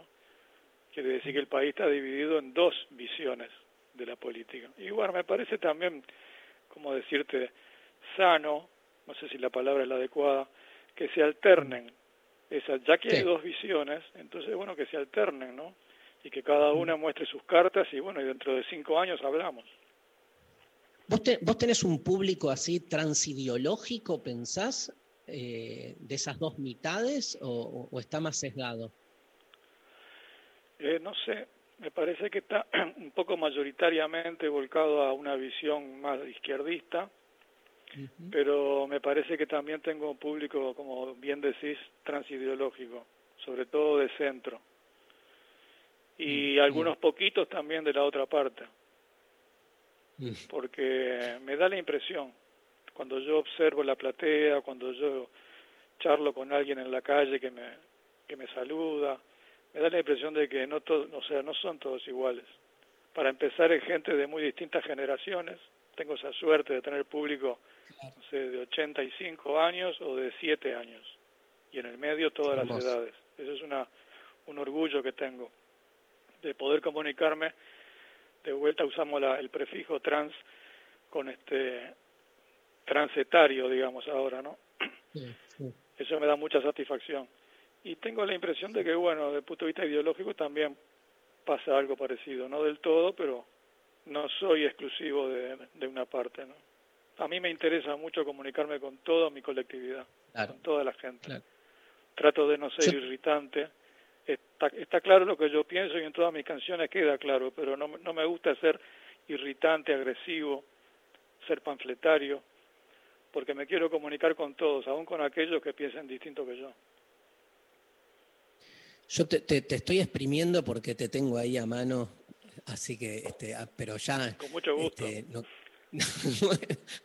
¿Sabes qué? Yo te, quiero contar un problema que tengo como espectador, pero quiero que me ayudes vos como protagonista y músico. Que, porque vos justo sos como la persona ideal para esto, que es, yo tengo un tema que es que cuando los, viste, que siento que hay músicos que cuando en un recital tocan, hablan demasiado. Y es como que suponen que el espectador se copa con lo que dicen cuando uno lo fue a escuchar, tocar las canciones, ¿no? Vos sos alguien que das la palabra justa, el tiempo justo, el humor justo. Quiero decirle a todos los que están escuchando esta entrevista que Fernando Cabrera es muy, o sea, hace mucho chiste entre canción y canción, pero A veces. depende, depende cómo estés ese día. Pero ¿qué pensás ¿Cómo te de inspiró? eso? No hay como, no hay mucho. No, me pasa lo mismo que a vos. A mí este me, me disgusta un poco cuando una- un músico habla mucho entre canción y canción y da largas explicaciones y, y habla mucho, eso no, no me gusta. Nunca lo disfruté, me pasa desde siempre, desde jovencito. Y en el caso mío, recién ahora en los últimos años yo empecé a hablar un poco, porque comprendí también que a veces mis canciones eran un poco densas, este, un poco cargadas de contenido, no sé, y que era bueno entre canción y canción o cada dos o tres canciones decir algo, distraer un poco a la gente como para que es una forma de limpiar la cabeza para que quede pronta para la siguiente canción. Y eso lo comprendí hace poco, pero antiguamente yo no hablaba nada, o sea, no decía una palabra. Y eso lo tomé quizá, esa costumbre, me viene de la música culta y como derivado de ella de Piazzolla. Yo recuerdo ir a verlo a Piazzolla la- las cinco veces que tuve la suerte de verlo, con distintas formaciones. Y bueno, pues, subían los músicos al escenario y arrancaban a tocar. Tocaban tres temas seguidos, lo cual ocupaba como 15 minutos. ¿no? Al tercer tema, Piazzolla decía, bueno, buenas noches, hemos tocado tal, tal y cual, verano porteño, esto, lo otro, y ahora interpretaremos tal y tal. Y arrancaban de vuelta y tocaban otros 20 minutos. Al rato decía, bueno, voy a presentar a los músicos, fulano, Antonio Agri, un aplauso, este, el otro, Malvicino, y seguían tocando y en definitiva decía tres palabras en todo el concierto. Igual que cuando vos vas a ver una, una sinfónica o vas a ver un cuarteto de cuerdas, no pasa que entre, entre obra y obra el director se da vuelta y todo sonriente y haciendo chistes. Bueno, y ahora, ja, ja, vamos a tocar una de Beethoven. no pasa nada. Entonces yo- a mí me quedó esa costumbre. Y, este, y pues- después también por escaparle un poco a la demagogia que era muy común hace 30, 40 años cuando acá este todo debía ser necesariamente más político, más este dar una mano, en fin, cumplir con una serie de deberes cívicos. La canción tuvo un poco también esos deberes que cumplir en la época de la dictadura. Y algunos colegas míos abusaban de, de la parte hablada, ¿viste? Se tornaba todo muy aburrido y aparte muy como didáctico en el sentido más Mm. pesado de la palabra, ¿no? Y yo le siempre le rehuía eso. Prefiero tocar, decir los nombres de las canciones y ahora en los últimos años alguna pavada, algún chistecito como para aflojar y, y tal, y nada más. Este, me encanta escucharte. Estoy, estoy hablando con uno de mis, este, yo soy medio fan, viste, no está bien, pero te lo tengo que decir. Y se me nota, estoy como más, estoy nervioso. Tranquilo, tranquilo. Igualmente. No, no, igualmente no, no. Escúchame, te quiero preguntar sobre mm, eh, la música argentina. Sabemos que, bueno, o sea, no solo tenés muchos amigos y amigas acá, pero ¿hay alguna, bueno, nombraste a Piazzolla recién, yo creo que el tango es de lo que más, este, bueno, porque también es un acontecimiento musical uruguayo, pero ¿hay algo de algún músico, música o alguna singularidad de la música argentina que te haya, digamos, que te impacte fuertemente? Bueno, muchas cosas y sobre todo del pasado, porque yo francamente en los últimos tiempos estoy muy muy poco informado de la música en general, tanto sea la argentina como la uruguaya y, y la mundial. He perdido un poco el afán de estar al día y de estar informado. Aparte hay tanta información ahora y tanta oferta musical desde que existe internet que se torna imposible estar al día o deberías estar las 24 horas este escuchando y escuchando y escuchando. Entonces francamente quedé medio fuera de información yo de un tiempo a esta parte. Ahora, de, de, de otras épocas, la música argentina para mí fue básica, fue importantísima en mi formación en sus distintas variantes, incluyendo la música culta también. Por nombrarte a alguien, bueno, Ginastera y más acá en el tiempo, Gerardo Gandini, son compositores que me parecen increíbles. Pero en la música popular, bueno, primero el tango, en toda su historia, no estoy hablando de Piazzolla, todo el tango desde su, desde su formación. Luego las distintas variantes de la música criolla, argentina o folclorística, que también me influyó mucho en mi infancia, con enormes compositores, ¿no? Yupanqui, por decir un, un pionero, y tantos más. Después hay un una, cierto aspecto o cierta época del rock argentino, con un especial énfasis en Almendra, para mí muy significativo. Y después infinidad también de cantautores y de gente que llega hasta el día de hoy. Pero si me pusiera a hablar de eso y de mis influencias de la música argentina, precisamos dos horas y, y no, alcanza, ¿no? Siempre estuve muy atento. En Uruguay hemos estado muy atentos a la cultura argentina siempre. Yo me acuerdo, mis padres, mis abuelos, sabían todo del cine argentino, de la música, de la televisión luego, este, de los escritores.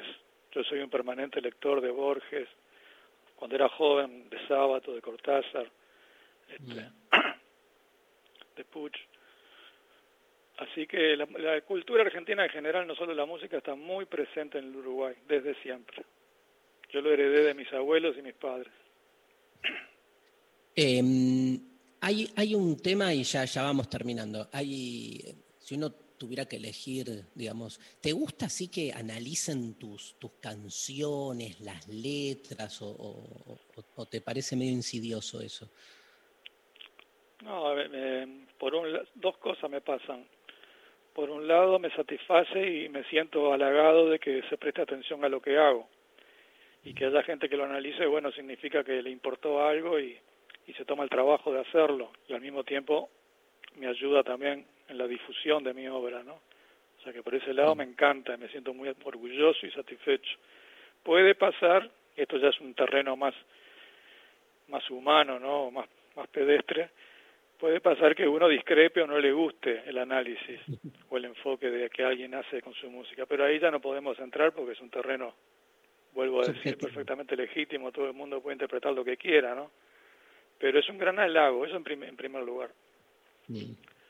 Mira, no, me, quedé con esto de, o sea, a mí me, conmueven mucho tus canciones y algo que yo reconozco en la filosofía, o sea, no está mal contarle a los oyentes que este, yo creo que la la, la poética de Fernando Cabrera es profundamente filosófica o existencial, que es una de las formas de hablar de la filosofía, para no caer en la cosa de que no tenés que citar autores ni entrar en categorías previas, pero hay una búsqueda existencial que además está en el lugar, Fernando, que a mí con el que yo más empatizo, que es en lo inmediato. O sea, cómo uno se puede hacer una pregunta sobre el tiempo mirando la casa de al lado, ¿no? O mirando este, un árbol, porque esa filosofía que este, genera una ruptura con lo cotidiano y se queda así como en la abstracción absoluta, también es demasiado elitista y este, niega la terrenalidad de la vida.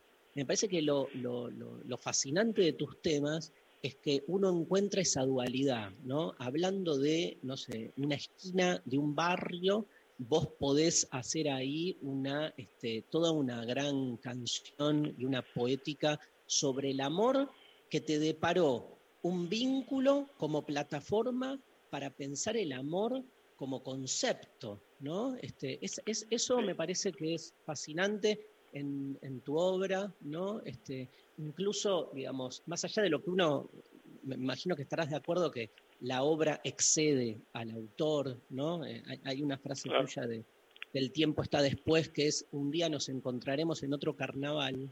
Y yo la vengo usando, Fernando, para hablar de mis próximas parejas, mis próximos trabajos, mis próximos todo, ¿no? Porque el carnaval es básicamente lo que erotiza mi vida existencial. Y vos por ahí la escribiste porque estabas ahí en el medio de un carnaval este, eh, pensando en volver a ver a alguien el año siguiente. Me parece que eso es lo fascinante de, del arte y del tuyo en particular. Bueno, mira, este, de todo lo que acabas de decir, vos sos un ejemplo este, notable con tu trabajo y tu difusión de la filosofía porque también este, creo que has hecho comprender a miles y miles de personas en los últimos años que la filosofía está en todas partes y que cualquier individuo, no importa que sea instruido o no, cualquier persona que simplemente tenga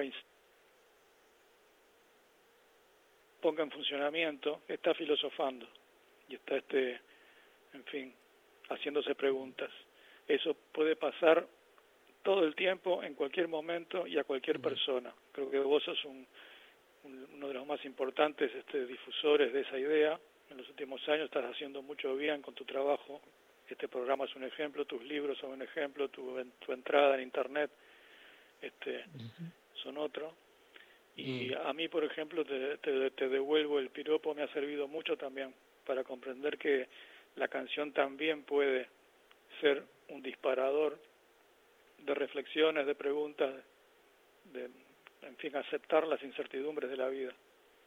Así que nada, te, me... traslado el, elogio a, lo tuyo, este, que me parece que lo haces de un modo infinitamente más profesional y, y dando muchas herramientas a la gente, ¿no?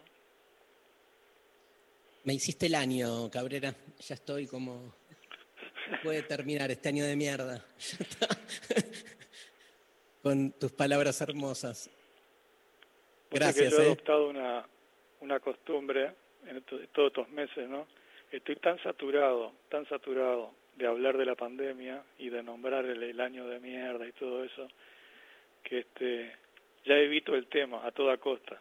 Porque fíjate que si nos ponemos a mirar todos los medios, tanto sea medios digitales, los medios físicos, los diarios, la radio, la televisión, internet, todas las charlas personales que tenemos, todo, todo, desde marzo hasta acá, no es otra cosa que hablar del mismo asunto. Y yo ya digo, bueno, basta, ya, ya sé que lo tenemos encima, es un problema y, estamos lidiando con él, pero hablemos de otra cosa. Te agradezco que a lo largo de toda esta larga entrevista ni tocamos el tema de, la cuarentena y todo esto. Viste cómo te conozco, ¿no? Exacto, muchas gracias. Y después también te quiero decir que me das una linda oportunidad. Vos no sabés lo que yo extraño ir a la Argentina. Ustedes no se imaginan. Mm. Y este pequeño contacto así telefónico para mí es poner un pie allá. Este, así que muchas gracias. Bueno, te agradecemos muchísimo. Te mandamos un gran abrazo. Ha sido una entrevista hermosa y un placer haber podido conversar contigo. Gracias, Fernando. igualmente, un abrazo para ti y para todos tus compañeros allí en la radio. Muchas gracias. Un abrazo, gracias, qué placer. Fernando Cabrera, nos dimos un lujazo sobre el final de este año. Este, nos vamos escuchando la canción que interrumpimos, ¿no? La casa de al lado, un temazo con tantas versiones. Después, este, Fernando es antes que nada también un músico que ha dado lugar a, muchas versiones. Sus temas, bueno, Loli tiene temas, este, versiones, Loli Molina, Liliana Herrero, digamos, tenés mil millones de personas haciendo, pero por nombrar gente que conocemos. La casa de al lado, temazo, y bueno, estoy hecho, soy feliz, Luciana. Soy feliz. Por primera vez puedo decir que soy feliz. Hasta la una, ¿no? La casa de al lado y volvemos sobre el final, con el final de lo intempestivo.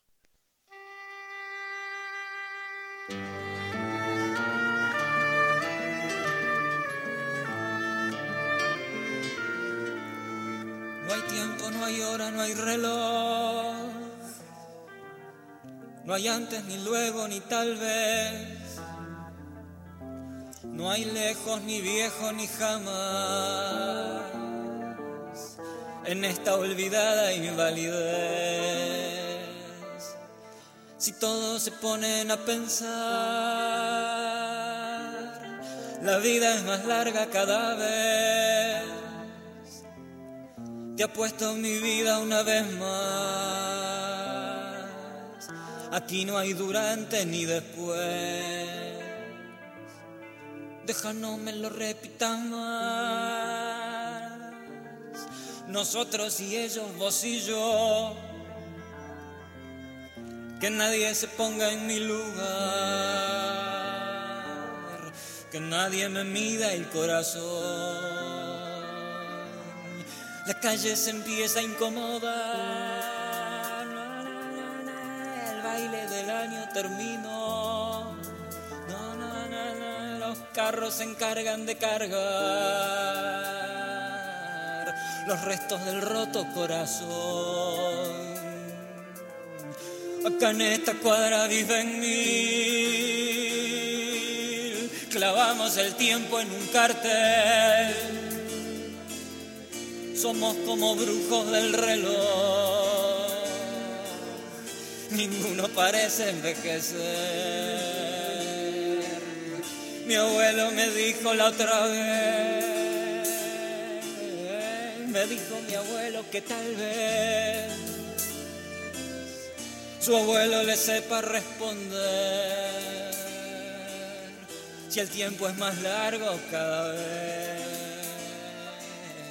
Discrepo con aquellos que creen que hay una sola eternidad.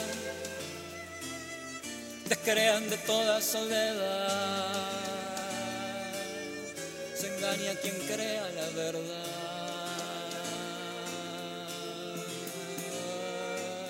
Acá no hay tango, no hay tongo ni engaño.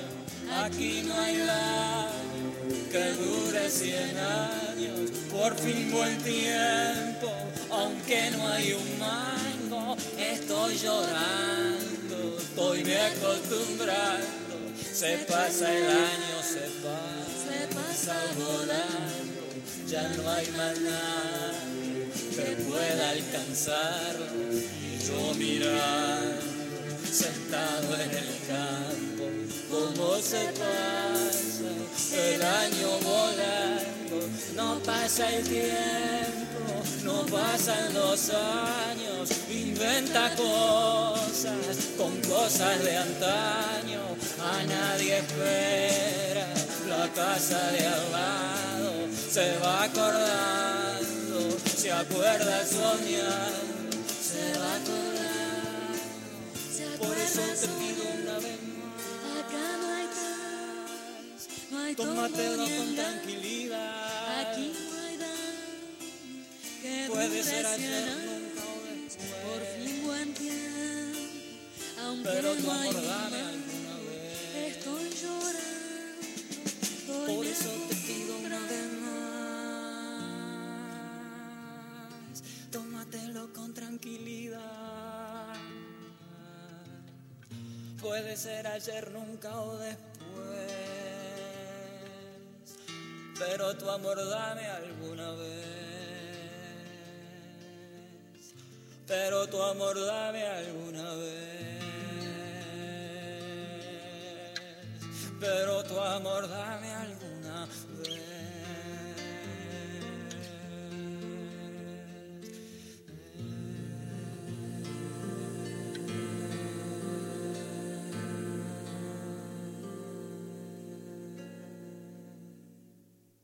Resistir. Resistir. Transformar. Transformar. Transformar y transformarse. Transformarse. Nunca parar. 937. Nacional Rock. En el medio del día no hay despedida. Solo bienvenida. Hola. Hola, ¿qué tal? Hola, ¿qué tal? Hola. Hola, ¿qué tal? Hola. ¿Qué tal? Calu Bonfante. El árabe. Nati Carolias. Hola. ¿Qué Lunes a viernes de 13 a 17. tal? 937. Nacional Rock. 937. Seguinos en Twitter, arroba Nacional Rock 937. Un sonido se filtra en el silencio. Dibuja líneas. En el aire. En tus oídos. Todas partes. Y se mete en tu cabeza.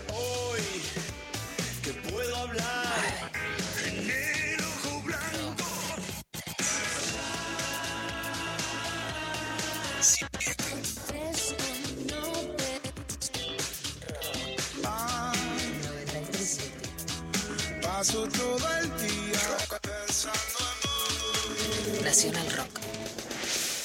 La fiesta que te cambió los viernes se toma unos días para volver y ser mejores. La gente está cansada de todo esto.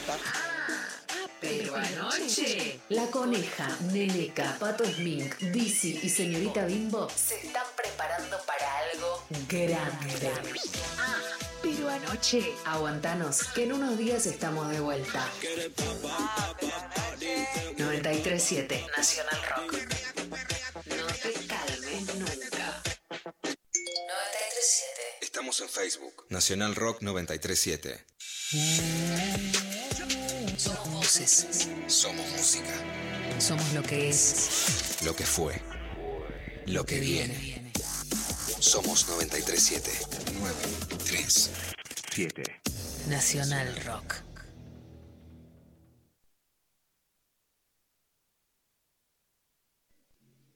Aire. Bueno, llegó un mensajito acá por eh, el WhatsApp que dice, buen día intempestives, gracias por este invitado hermoso, un artista bello, un creador, lo admiro profundamente y canto sus canciones. Gracias, ustedes son lo más hermoso del 2020, además de mis hijas, les reamo. Ay, hermosa. Gracias. Hermoso. Este, bueno, fue un placer la entrevista con Cabrera. Este, fue un, nada, un programa que tuvo sus interferencias técnicas que hemos su- sabido, supido, iba a decir. Despídanse. Lo bueno, supido, chao. me copa lo Ganador, supido. ganador. hay ganador, hay ganador. Eh, ganadora por WhatsApp, Clo, que nos dijo, buen día intempestives, amo el pasaje de estaciones, sobre todo cuando, sobre todo en los momentos del amanecer, cuando todo está quieto y casi se puede oler el frío que está por venir o se intuyen las primeras calideces. Hermosa. Bueno, te llevaste 75 saquitos de té. che, Sofi, mañana está mm, la Inca. ¿Y sabemos con qué? ¿Con qué? La letra, y después la I que venía. Volvamos a la Ah, hada. no, no, no, claro, nunca decimos la I. Ah, nunca hizo porque habló de Maradona. Va a hablar de eh, el Inca Garcilaso de la Vega. Mira, bueno, mañana con la Inca. Lula Pecker, ¿qué día mañana, eh? Será ley. Ahora sí. Ahora que sí nos ven. Hermosa. Bueno, Nos te quiero, convertimos en ciudadanas. te quiero mucho, Lula. Nos Voy vemos mañana. voy a escribir ese título. ¿Cuál? Mañana nos convertimos en ciudadanas. Sí, más, más vale, es eso. Es increíble, ¿no? Que no se visualice esa ciudadanía de segunda eh, en el caso de quienes no pueden decir sobre su propio cuerpo. Es algo increíble, la, negación, ¿no? Bueno, este, Lali Rombolá, Pablo González haciendo magia, Sophie Cornell también. Tuvimos un día tremendo, no se notó para afuera, pero el programa salió. Así que, este, y vamos con, cerremos con Cabrera, con, por ejemplo, ¿la tenemos cargada? Por ejemplo, temazo, ¿no? De, Cabrera, por ejemplo. Este, gracias NASA Taliche, gracias a todo el equipo. Nos vemos mañana, lo intempestivo en la Nacional Rock.